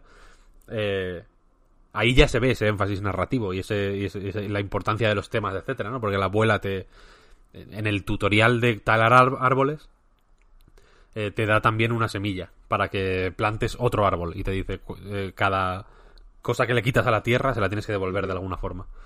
Eh, este mensaje ecologista, por así decirlo, o, de conciencia ecológica, eh, viene de Dayland, con el que comparte también un montón de, no solo, incluso recursos gráficos y también un montón de, eh, de, de mecánicas y de, o de tics jugables, vaya. Bueno, es que Eh, se- en realidad se ambientan en el mismo universo, según me estuvo contando. sí, claro, que están según- ambientados efectivamente en el mismo universo. Eh, que es el anterior juego de Chivig para Play 4. eh, pero donde Dayland introducía de una forma medio... No forzada, pero bueno. eh, con resultados mucho más tradicionales, por así decirlo, más estándar. Pues secciones de acción, por ejemplo, o eh, momentos más de habilidad, como cuando caían lluvias de estrellas, que había como que evitar que había que girar el planeta para que no cayeran encima de construcciones y cosas así. En Submarine Mara se apuesta al mil por cien por la no violencia y por el ayudar a los demás y cuidarte a ti misma, de hecho, como como eje principal de todo, en realidad. Eh, y esto se empieza a ver pues más explícitamente cuando tu abuela deja de estar y, y, una criaturita que aparece en el mar pues te, te, digamos despierta tu curiosidad por explorar lo que hay más allá de tu isla y llegas a Qualis que es una una isla un poco más grande con una ciudad con eh, con, gente que vive allí etcétera y llegas allí siguiendo la pista de de una señora que se llama Saimi que vive en un faro y que y de la que habla tu abuela en una carta que encuentras entre sus entre sus cosas personales, ¿no? Entonces, a partir de ahí, el juego eh, te básicamente te va se va articulando a, a, serie de encargos que te hace la gente del pueblo, ¿no? Te van pidiendo, pues yo que sé, que uno quiere saber, pues cómo es tal una calabaza, por ejemplo, o Onzo, que es un que es el niño gato que es como un aventurero que está como tomando notas sobre el sobre el, mundo y demás. Por ejemplo pues yo que sé le encantan las pipas. Entonces eh, tu relación con él y, y, con ello la historia del juego avanza plantando girasoles y llevándoselos para que tenga pipas no eh, y con esto digamos se va formando el flow eh, básico del juego que es en tu isla es donde pues plantas cosas, donde eh, vas construyendo pues eh, un, granero, como vas mejorando la, estructura, por ejemplo, de la o sea, de distintas estructuras que están un poco deterioradas, pues las vas mejorando, etcétera, etcétera, para ayudar a la gente que vive en otros sitios, en Qualis, y, y, al final vas explorando todo el mar, que es mucho más grande de lo que, de lo que parece al principio, ¿no? Eh, ¿Cuál es el principal punto fuerte para mi gusto de Samarin Mara? Que está muy bien escrito, básicamente. el... Está escrito de una forma que es suficientemente humilde como para que mmm, alabarlo más de la cuenta parezca un poco exagerado, pero es que en realidad no es fácil escribir estos, estos personajes ni estos diálogos. Porque muchos juegos mm, de, incluso triple A tienen, tienen problemas para escribir diálogos de este tipo, ¿no? Me ha sorprendido muchísimo la, la frescura y lo directos que son los diálogos y lo bien que eh, que crean eh, personalidad sin recurrir a a, pues a cosas, a, manierismos o a, cosas más, mucho más agresivas, rollo, yo que sé, a Place for the Unwilling, que, que tiraba como de acentos, o bueno, o, muchas traducciones de Nintendo que de pronto meten como acentos andaluces súper random, en, que son como marcadores mucho más agresivos, ¿no? De, de, cierto tipo de personalidades, etcétera. Samen Mara lo hace de una forma suavísima, con una gracia alucinante, con un tacto y un gusto increíbles, es brutal. Para mí fue el principal motivo para seguir jugando. Ver cómo... Que ya no tanto que me proponían los personajes, porque al final las misiones son todas más o menos la misma, entre comillas, ¿no? En el sentido de que eh, puedes tener que mm, buscar más o menos cosas o, puedes tener más o menos problemas encontrando los recursos que necesitas para cumplirlas, pero el melme de la misión es la misma casi siempre. Es el mismo, perdón.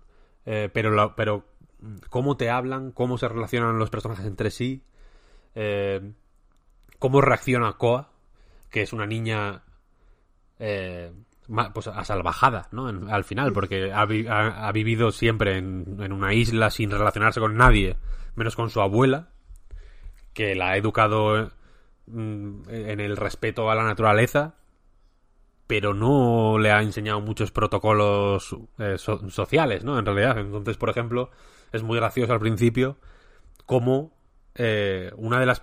para para acceder siquiera o para que ella acceda a hablar contigo, la señora está del faro que digo que es como la pista que sigues cuando llegas a Qualis, eh, lo primero que tienes que aprender son modales. O sea, a, saludar, a decir buenos días y a pedir las cosas por favor, porque porque ella no tiene interiorizado eso. Eso, Ella llega al sitio y dice lo que quiere y ya, ¿no? Porque en realidad no ha tratado con otra gente. Eh, y la manera en que se presenta esto, por ejemplo, y otras cosas mucho más complejas, ¿eh? en realidad, como, yo que sé, el personaje del banquero es la hostia, por ejemplo. Eh, Es graciosísimo, tiene una relación descacharrante con, con las tenderas del pueblo, que es que, que tienen deudas con él, pero luego son unas tienen unos métodos medio raros y te hacen la trampa para que pagues tú lo que deben ellas. Es, bastante gracioso. Eh, o la depresión de Saimi, que es la señora esta del faro, que, que es, son, es el tipo de escritura detallista y matizada y, y, y, no, eh, y no vulgar, quiero decir, no, no, la señora no tiene una nube negra encima de la cabeza, ni está triste siquiera, ¿sabes lo que quiero decir? No es, no es una, no, es una cosa eh, simplota, sino que por cómo es o, y cómo se expresa y, las, y algunos detalles que dice, eh, vas eh, empapándote de, de, su personalidad y de sus problemas y vas conociendo a los personajes, que es algo que es, ya digo, relativamente difícil de hacer. Problemas. Pues que el juego es bastante vasto. A nivel jugable. El movimiento es relativamente... es funcional, pero ya, ¿no? Em, Te, te mueves efectivamente, pero ni caminar o correr es demasiado placentero. El salto es muy, muy vasto y es muy difícil de, ejecutar saltos eh, con cierta precisión, eh, las inercias que tiene y cómo resbalan las superficies Koa es eh, mejorable, sinceramente. Eh, las acciones más básicas, en plan eso, talar árboles o regar los, los cultivos o, lo que, o abonarlos o lo que sea, eh, son, son poco placenteras, poco táctiles, no suenan bien, no se sienten bien, eh, tiran mucho de barras de progreso para explicitar eh, un progreso que visualmente no se ve, vaya, que otros juegos mm, que quizá invierten más en, en, en esa sensación eh, no, no tienen que tirar de ellas, ¿no? Aquí se usan como muletas para algo que, el, que, el, que no se consigue expresar de otra forma. Eh, y al ser cosas que tienes que hacer constantemente, da lástima que sean tan poco satisfactorias de hacer, ¿no? Que, que, cultivar eh, los campos sea tan rutinario y tan y tan fofo, ¿no? Que no que no de gusto, debería dar gusto, debería ser algo que hicieras con, con gusto, coño, como en como en muchos juegos de como en Animal Crossing, por ejemplo, quiero decir que talar árboles da gustico, ¿no? Porque vibra, porque suena de una forma muy bonita, porque se ve eh, el efecto de lo que estás haciendo en, en los materiales, quiero decir. Eh, no, no le quiero pedir lo mismo, evidentemente, porque son juegos con alcances muy diferentes, ¿no? Pero me falla eso, me falla eso. Luego hay algunos desequilibrios que igual son más cosa mía. Eh, pero, por ejemplo, tú tienes una barra de hambre y una barra de cansancio, por así decirlo, ¿no? Y, en- y entonces tienes que mantenerte tienes que dormir, vaya, y alimentarte. Tienes que mantener a Koa eh, en buen estado, entre comillas, ¿no? Por así decirlo. ¿Qué pasa? Que a- mi manera de jugar, por cómo es el juego, pero también porque estoy controlando a una niña, digamos, el roleplay que yo hacía con Koa era pues correr mucho, saltar mucho, eh, ir por callejones en vez de por las calles principales, mm, saltar setos, hacer un poco el cabra, ¿no? Porque es una niña asalvajada, además. Y tiene aspecto de, de energética. Y, y- y, claro, o sea, ya, ya no el modelo 3D, sino cuando a- en las conversaciones y demás que son entre dibujos eh, en 2D, vaya, siempre, siempre se la ve como espídica, ¿no? como que se, se le ve con, con mucha con, mucha energía, efectivamente. Pero ¿qué pasa? Que la barra de cansancio, cuando se gasta, Koa se queda como sopa. Es como, ay, qué cansancio. Y se, y se cansa. Y se gasta muy rápido. Y de una forma muy... eh, te da poco chance. No sé, no sé cómo decirlo. En- entre, entre el momento en el que Koa ya no puede correr, por ejemplo, porque está cansada, que es cuando queda muy poquita barra, y el momento en el que caes muerta, básicamente, pasa muy poco tiempo. Tiene que dar mucha casualidad de que estés cerca de un- del hotel o del barco para dormir o de tu casa para, para poder llegar a tiempo, ¿sabes? Para no caerte muerta en, en- de sueño en, en medio de cualquier lado, ¿no? Creo que eso está un poco mal calculado. Creo que acaba siendo insatisfactorio porque te, te pone trabas a la hora de, de, de, ha- de hacer las cosas más divertidas, ¿sabes? O sea, cuanto más divertido es el juego, de hecho, es cuando vas corriendo por ahí y cuando vas... eh, ir de un punto A a un punto B es, a, mi modo de ver, claramente más divertido cuando vas corriendo y saltando. Aunque el salto esté también un poco desajustado porque es súper alto, es un salto como de... Que, que seguramente lo tengan que parchear, vaya. Eh, es un salto de bug, por así decirlo. Pero es divertido. ¿Sabes lo que quiero decir? Pero la cosa es que cuando saltas. El salto, el salto que digo que tiene un bug es cuando saltas corriendo. pu- Pulsando el botón de, de correr también, ¿no? Eso gasta una energía de la hostia. Entonces. Si tienes que ir de un punto A a un punto B y están suficientemente alejados, a veces te fuerzas a ir andando, ¿sabes? O a, o a no cor- o a no saltar, o a no correr más de la cuenta porque te vas a cansar. Y eso da un poco de rabia. Se, se va matizando esta sensación porque comer devuelve también, o sea, comer no solo quita el hambre, sino que también da energía. Entonces aprendes a ir a ir comiendo con más frecuencia, etcétera, etcétera. Pero en general creo que es una es una losa demasiado pesada para el tipo de juego que quiere ser este, ¿no? Que al final eh, en, en sus mejores momentos es contemplativo al 100%. Quiero decir, hay un hay el juego empieza con Koa sentada en el tejado de su casa y el tejado de su casa, de hecho, es una cosa que funciona a nivel de gameplay, ¿no? Porque es para pasar el tiempo. Si estás sentada, en, en- hay, hay bancos, hay, hay sitios donde sentarse, quiero decir, porque pasa el tiempo mucho más rápido cuando estás sentada. Entonces, si tienes que esperar, pues mm, te merece la pena esperar sentada. Eh, y, y ya digo, en sus mejores momentos es un juego de ver pasar el tiempo, simplemente, ¿no? Y de ver las cosas pasar y de, y de, y de no tener, y de estar de chill, ¿no? Porque no hay objetivos muy, muy urgentes. Eh, este rollo tipo Batman Arkham City, ¿no? De, joder, está... Gotham está en la mierda, rápido, hay que hacer algo, tal, hay urgencia, y luego pararte como hacer el pollas porque hay una misión secundaria que, que te va a dar de recompensa una capa más bonita, por ejemplo. Este tipo de, de fricciones r- raras que tienen muchos juegos aquí no existen, porque aquí es todo de chill. Da igual que tardes en darle las, yo qué sé, las pipas que, que decía antes a Onzo. Da igual que tardes un día que, que 100, ¿no? En realidad, no pasa nada. No te- es un juego que no te impone sus tiempos, que, que, que es extremadamente amable y de una forma muy poco... eh, o sea, no se, no, se, no, se, no se quiere más a sí mismo por, por ser tan amable, ¿no? Es, es- amable de una forma totalmente altruista, digamos. No, no quiere que le des las gracias por ser amable. Simplemente lo es. Es su forma de ser y es su naturaleza. Y es guay que, que sea así, ¿no? Es, es, es raro ver juegos así.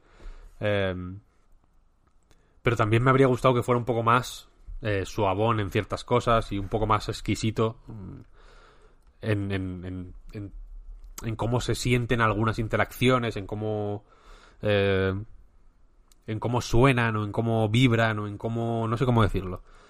Eh, En el, game feel en general, vaya, me habría gustado que fuera un poco más eh,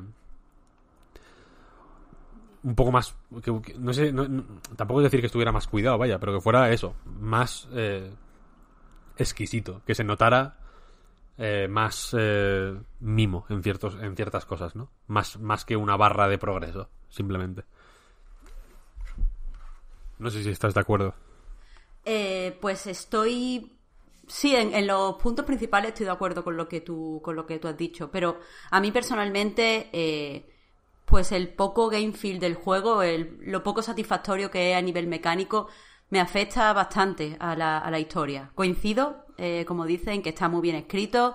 Y, y creo que tiene un elenco de personajes ultra encantadores. Yo no los he conocido a todos, pero los que he conocido me han parecido eh, memorables, por decirlo de, Sí. de alguna forma. Total, total. Y, y eso está guay, no son intercambiables, que es lo que me pasa en muchísimos juegos. Pero el problema es que el juego, eh, por, su temática y por su espíritu, que ya has comentado antes, de hay que cuidar eh, la isla, eh, tenemos que darle a la tierra lo que recibimos, nosotros somos parte de, hogar, igual que hogar es parte nuestra. Eh, eso es inseparable de, las actividades que tienes que hacer de cuidados. Incluso lo que mencionabas de, pues hay que comer frecuentemente, no puedes estar haciendo todo el tiempo el cabra, porque es verdad que, dado como está, como está, eh, eh, eh, como está hecho el movimiento de Coa, muchas veces te da igual tirarte, yo qué sé, hay, en, en hogar hay como un precipicio hacia el agua, como con unas rocas, parece de goma y te da igual tirarte por ahí, pero no debería. Eh, o sea, quiero decir, el, el- el- el espíritu del juego va a eso, en cuidar la isla, pero también en cuidarte a ti misma. Y tienes que hacerlo pues con las comidas y con el descanso y preocupándote también por ti, igual que te preocupas por tu entorno. Pero lo poco afinada que están las mecánicas y el poco eh, game feel puesto en el juego, a mí hace que se me caiga un poco ese, ese espíritu. Porque no me apetece. O sea, el caso es que me apetece más hablar con la gente que cuidar la isla. Y creo que eso eh, en el núcleo del juego es un problema. Eh, a mí me, No sé, quizá, quizá porque he jugado muchos simuladores de granja, estoy acostumbrado a que los simuladores de granja tienen cierto, eh, cierto feel concreto.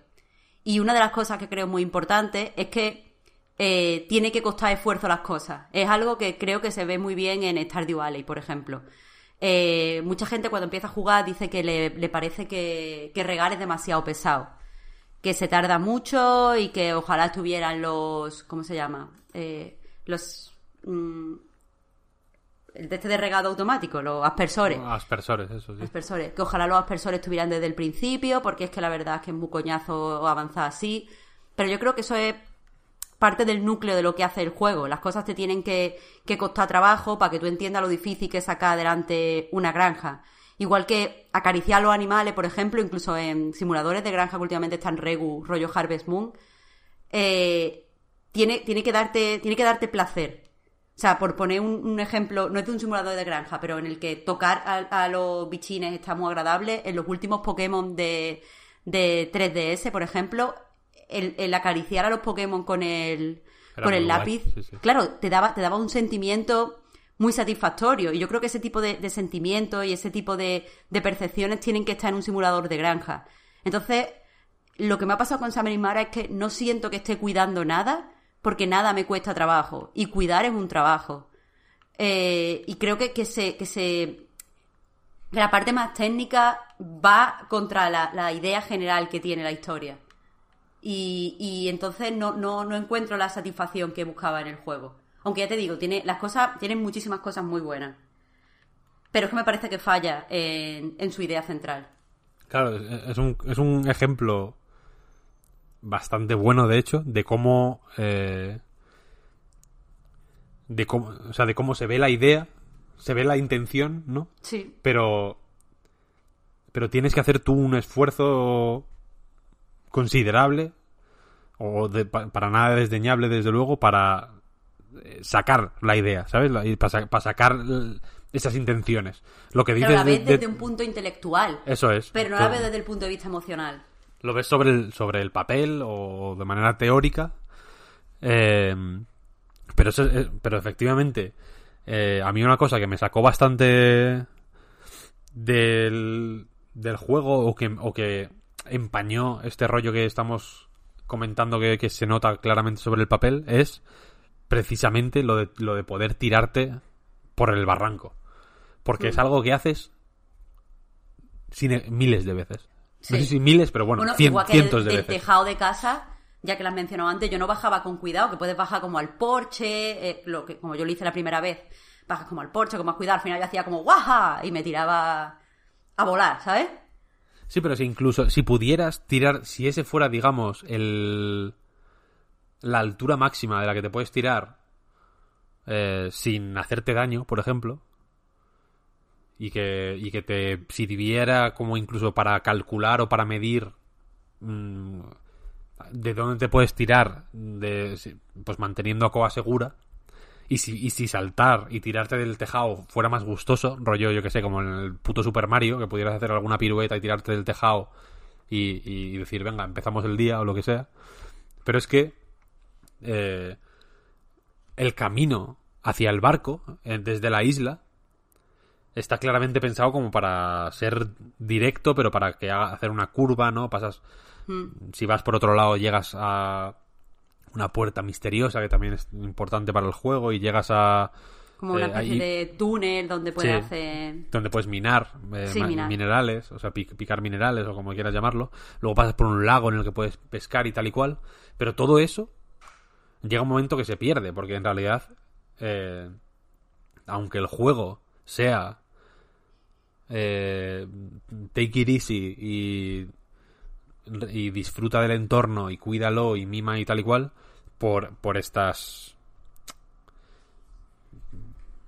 flaquezas o, por estas eh, por, este poco mimo que hay en, este- en lo, en lo táctil del juego acabas eh, optimizando el tiempo que es, que es lo contrario de lo que deberías hacer en este juego ¿sabes? en plan quiero optimizar el tiempo quiero tardar, quiero ir al barco y como ir al barco no me no me eh, seguir el camino que me proponen digamos no me aporta nada a nivel sensorial incluso, quiero decir, no, no, no, no que te dé una utilidad, ¿no? De que pasando por ahí, pues, mm, farmees un par de naranjas, que de hecho lo haces. Eh, sino como no me da gustico seguir este camino, pues simplemente voy a ir al barco tirándome por el barranco y lo voy a hacer literalmente dos mil veces, Sí. ¿sabes? Y al final es como, joder, da un poco de fatiga, acaba dando un poco de fatiga. Claro, y es que eso, me, me da la sensación que, que Summoning Mara es... O sea, hay como dos ideas de, de juegos diferentes que porque quizás tengan la, eh, la misma temática, pues han unido. A priori no, no suena como una mala idea. El problema es que hay una parte que en mi opinión está muy trabajada y otra parte que, que no está tan trabajada y, y lastra, lastra el juego. Yo personalmente, y está muy mal juzgar a juegos por lo que no son, pero eh, aquí simplemente me gustaría decir que creo que hubiera disfrutado más eh, Mara si solo fuera eh, una visual novel. Sí, Y- Y, probablemente. creo que, sí. que entendería incluso mejor eh, lo que quiere hablar. Porque, porque me. Ese tipo de, disonancias que estás comentando eh, con lo del barranco, que lo encuentro eh, en bastantes más ocasiones, me, me- no es que me enfaden, pero sí, sí me resultan especialmente frustrantes. O sea, a mí me frustra menos, por ejemplo, que para, para regar. Por ejemplo, empiezas el juego y tienes tu, tu huertito en casa de tu abuela. Y si no, no me acuerdo de si la primera o la segunda acción que tienes que hacer es eh, plantar unas zanahorias y regarlas. O, es que no, no sé exactamente si, si, es en- si es la primera o la segunda acción que tienes que hacer. Pero el caso es que para regar, al fin y al cabo solo tienes que pasar por encima con un cubo de agua. Y eso no se siente como regar. Eh, y, y ya te digo, todo Y, ese y tipo el de abono cosas. es igual, claro. Es Claro. correr encima de un sitio y ya. Y ya, claro, es que eso es lo que te digo. Eh, a mí me resulta menos frustrante tener que ir parcelita por parcelita, sacando la azada, dándole con la azada, sacando las eh, semillas, dándole a las semillas, aunque se canse mucho Coa y pierde el día. A mí eso me resulta menos frustrante que el hecho de que parezca muchas veces como de forma mágica, ¿sabes? Pero, pero es que sembrar es eso, ¿no? Cansarte Sí. y, perder, y perder el día, ¿sabes lo que quiero decir? Y, y ir poco a poco y mm, prestar una atención y tener un cuidado Sí. y acabar y acabar reventada a las 8 de la tarde y, y dormir hasta el día siguiente que vas a hacer lo mismo, ¿sabes? Yo entiendo, eso es. a- Para mí eso me suena más a sembrar o a, o- o a cuidar unas tierras que correr alrededor de un, de un sitio con un cubo en la cabeza, ¿sabes? Claro, es, pues es eso, y con, lo- con los animales me, me pasa lo mismo.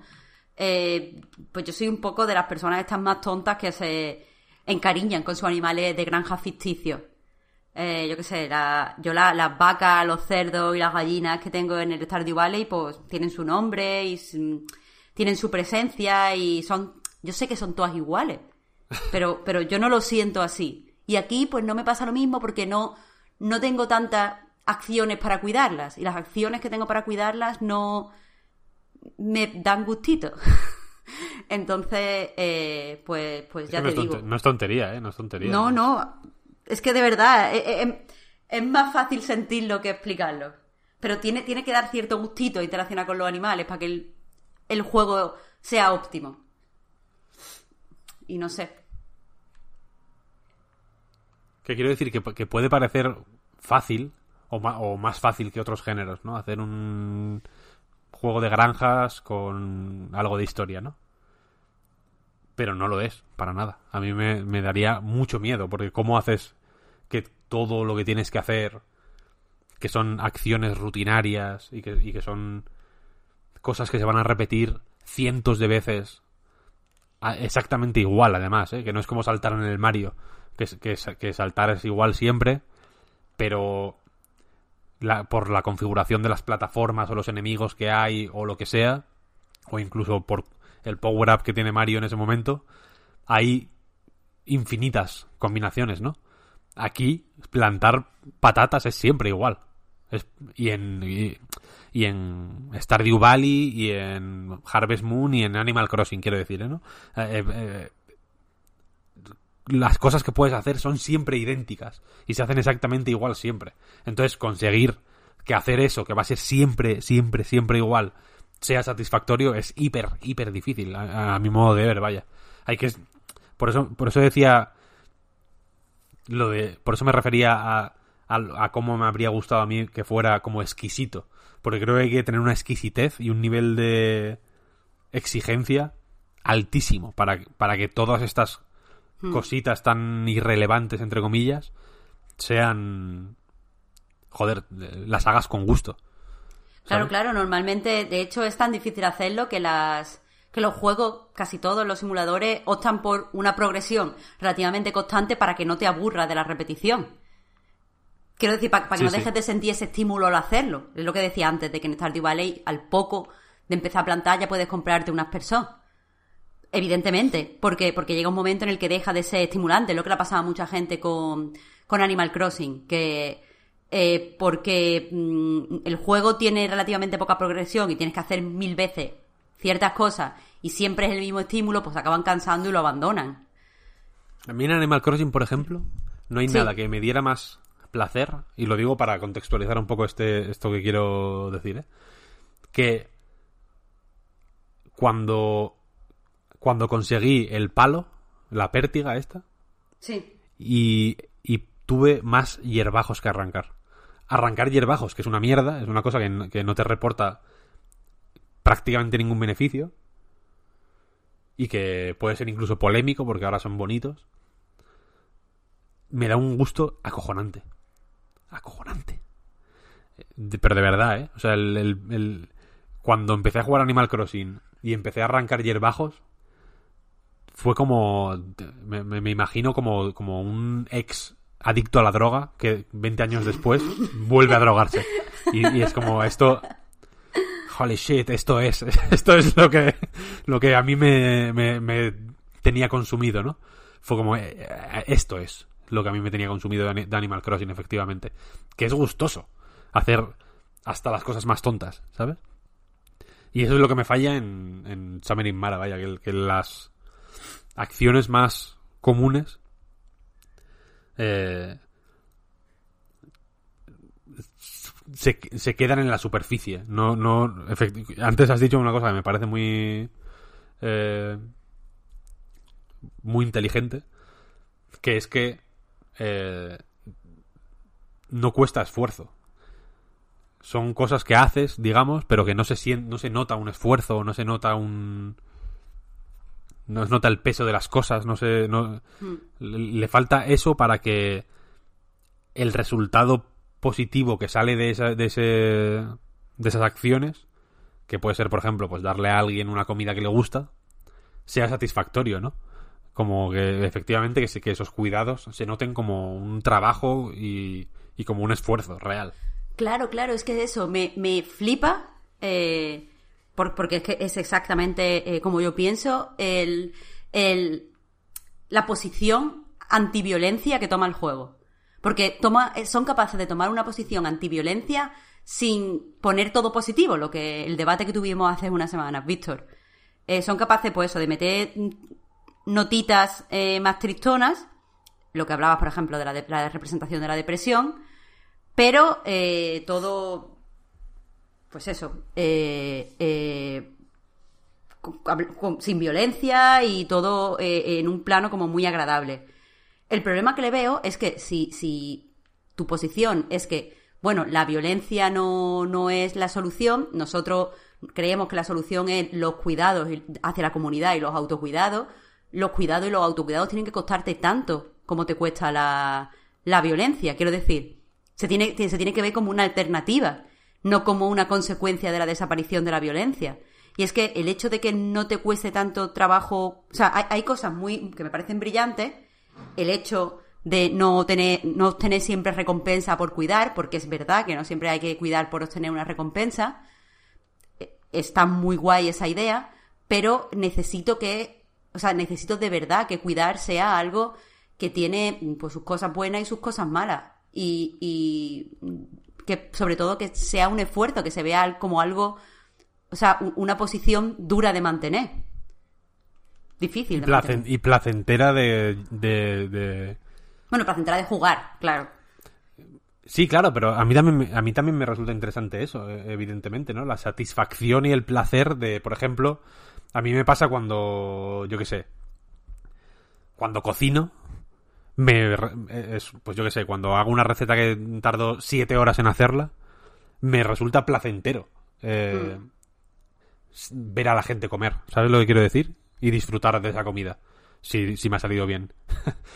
Eh, es como, joder, vale, eh, eh, es un proceso costoso y, y, que tiene, pues eso, sus dificultades y demás, pero que se puede encontrar un placer a, ese proceso. Y, y en ese sentido, también me parece muy bien traído esto que dices, de que, de, de que el, el proceso no violento de, de cuidar a los demás debería ser equivalente a, a matar, ¿no? En un, en un shooter, por ejemplo, a nivel de- del gusto que te da y, y del interés que te produce. Y, y de lo difícil que es, y de lo que Y puede llegar a claro, claro. frustrarte, en todos los sentidos. Sí, sí, sí, sí, sí, bien pensado, bien pensado. Es un juego interesante, yo creo. Creo que este tipo de debates que he visto much- a mucha gente diciendo muchas cosas muy interesantes sobre, sobre este juego. Creo que eso es un, un valor a tener en cuenta. ¿Vale? ¿Y ahora qué? O sea, estaba mirando Twitter por si habíamos pedido preguntitas, pero creo que no, ¿no? No. Vale, entonces me he quedado en Twitter porque he visto un par de cosas interesantes. Ojo. Primero, no, no, no lo sabía, se ve que ha salido hace un rato ya, que desde CD Projekt confirmaron que Cyberpunk 2077 se podrá jugar tanto en PlayStation 5 como en Series X desde el primer día, es decir, suponemos que las consolas saldrán un poco después de ese 19 de noviembre, que el juego se verá mejor en esas dos consolas que en One o en PlayStation 4. Entiendo que por funcionalidades que pueda tener la retrocompatibilidad en ambos sistemas, porque eh, aquí no hay, no hay parche de por medio, ¿no? O por lo menos no hay ese parche gordo con las mejoras que convertirán la versión de generación actual en versión de nueva generación. Es decir, ese parche eh, en el que llevamos mucho tiempo pensando, ¿no? En el del, el del Smart Delivery, efectivamente saldrá más adelante. Supongo que 2021 leía por ahí también 2022 como posibilidad. Esto sale de una sesión de preguntas y respuestas que han hecho los, los desarrolladores con inversores, entiendo. Y la verdad es que no, que no lo he escuchado todavía. Eh, he leído solo un resumen. Pero vaya, decían esto. Será retrocompatible de inicio, se actualizará y se mejorará de forma más o menos seria, ¿no? Supongo que podemos pensar en algo similar a un remaster más adelante y se actualizará de forma gratuita en, la- en las dos consolas. ¿eh? Sabíamos lo de Serie X, se confirma también ahora que eh, la actualización será gratuita para pasar de PlayStation 4 a PlayStation 5. Eso por un lado. Además, se ha filtrado, y parece que se va a anunciar ya mismo, Crash Bandicoot 4, Está muy bien. It's About Time, lo desarrolla Toys for Bob. Y, y, y creo que ya está. Mis padres, Toys for Bob. Así que lo podemos dejar aquí, creo yo, ¿no? Sí, por mí sí. Vale. Falta aquello del final, de recordar que anightgames.com, igual que el podcast Reload, son proyectos que se mantienen gracias a vuestras generosas aportaciones. Patreon.com barra anightreload para más información. Los patrons tenéis ahora un ratito más de podcast en la prórroga. Y con el resto nos escuchamos la semana que viene, que ya digo, hay mínimo que tenga yo en mente dos eventos digitales. Me sabe mal llamar eventos digitales a algo que al final acaba siendo un vídeo con muy poquito de evento. Pero bueno, hay cosas, hay mandanga de Cyberpunk, ya lo hemos dicho, y de Los Vengadores. Creo que no lo hemos dicho, pero Marvel's Avengers, que a no ser que ellos hayan pensado lo mismo, estarán muy contentos con el cambio de fecha de Cyberpunk, eh, pues enseñarán algo más el día antes, el día 24, miércoles. Así que Ese juego está prohibido en este podcast. No se puede hablar, no se va a hablar de él. No puedes prohibir más juegos, ya has prohibido el Fortnite, tío. Este también. Va a ser, bueno, da igual. Va a ser para verlo, pero me, me espero, me espero la presentación. A ver, a ver qué pasa. Eh, hostia, espérate, que se me ha olvidado lo del Pokémon. El 24 también hay Pokémon Presents. El, segundo en dos semanas. Ahora hacen Presents, no hacen Directs. La gente de Pokémon. Y, y en el del jueves, miércoles, perdón, eh, se presenta algo grande, por lo visto. No sé qué pueda haber más grande que New Pokémon Snap, que es lo que presentaron esta semana y que, lo digo en serio, a mí me gusta mucho. ¿eh? El, el- el de 64 jugué un montón en su momento, sobre todo en casa de Xavi, tengo buenos recuerdos. Y, y puede estar guay, no lo comentamos hoy, un poco, porque se me ha olvidado, ya lo estáis viendo, pero también porque sabemos muy poquita cosa, ¿eh? que lo desarrolla Bandai Namco y para de contar, ni siquiera tiene fecha. Y no sé qué más, de lanzamientos, podremos quizá hablar un poco más de The Last of Us, que ya lo habremos jugado, Marta, a ver qué, qué nos apetece comentar o si lo dejamos todo para el spoilercast, yo qué sé, yo quiero irme a, a jugar. Así que eso, muchas gracias a todos por el apoyo, por seguirnos y ayudarnos a mejorar también. No hace falta estar en Patreon para que os caiga un, un agradecimiento sincero. Y gracias también a Victoria y Marta por haber estado aquí en un programa más. A Aquí, ti, Pep. Hasta la próxima. Chao, Chao, chao. chao. Adiós. bells were tolling as we were strolling together. I was telling where we'd be dwelling together. Down at the bottom of a little hill. Where we could live and love and hear the trill of a whippoorwill. We were happy, we looked so snappy together. No mistaking what we were aching to do. You gave your love undivided, just as I did. Then and there we both decided, everywhere that we'd chat together we do.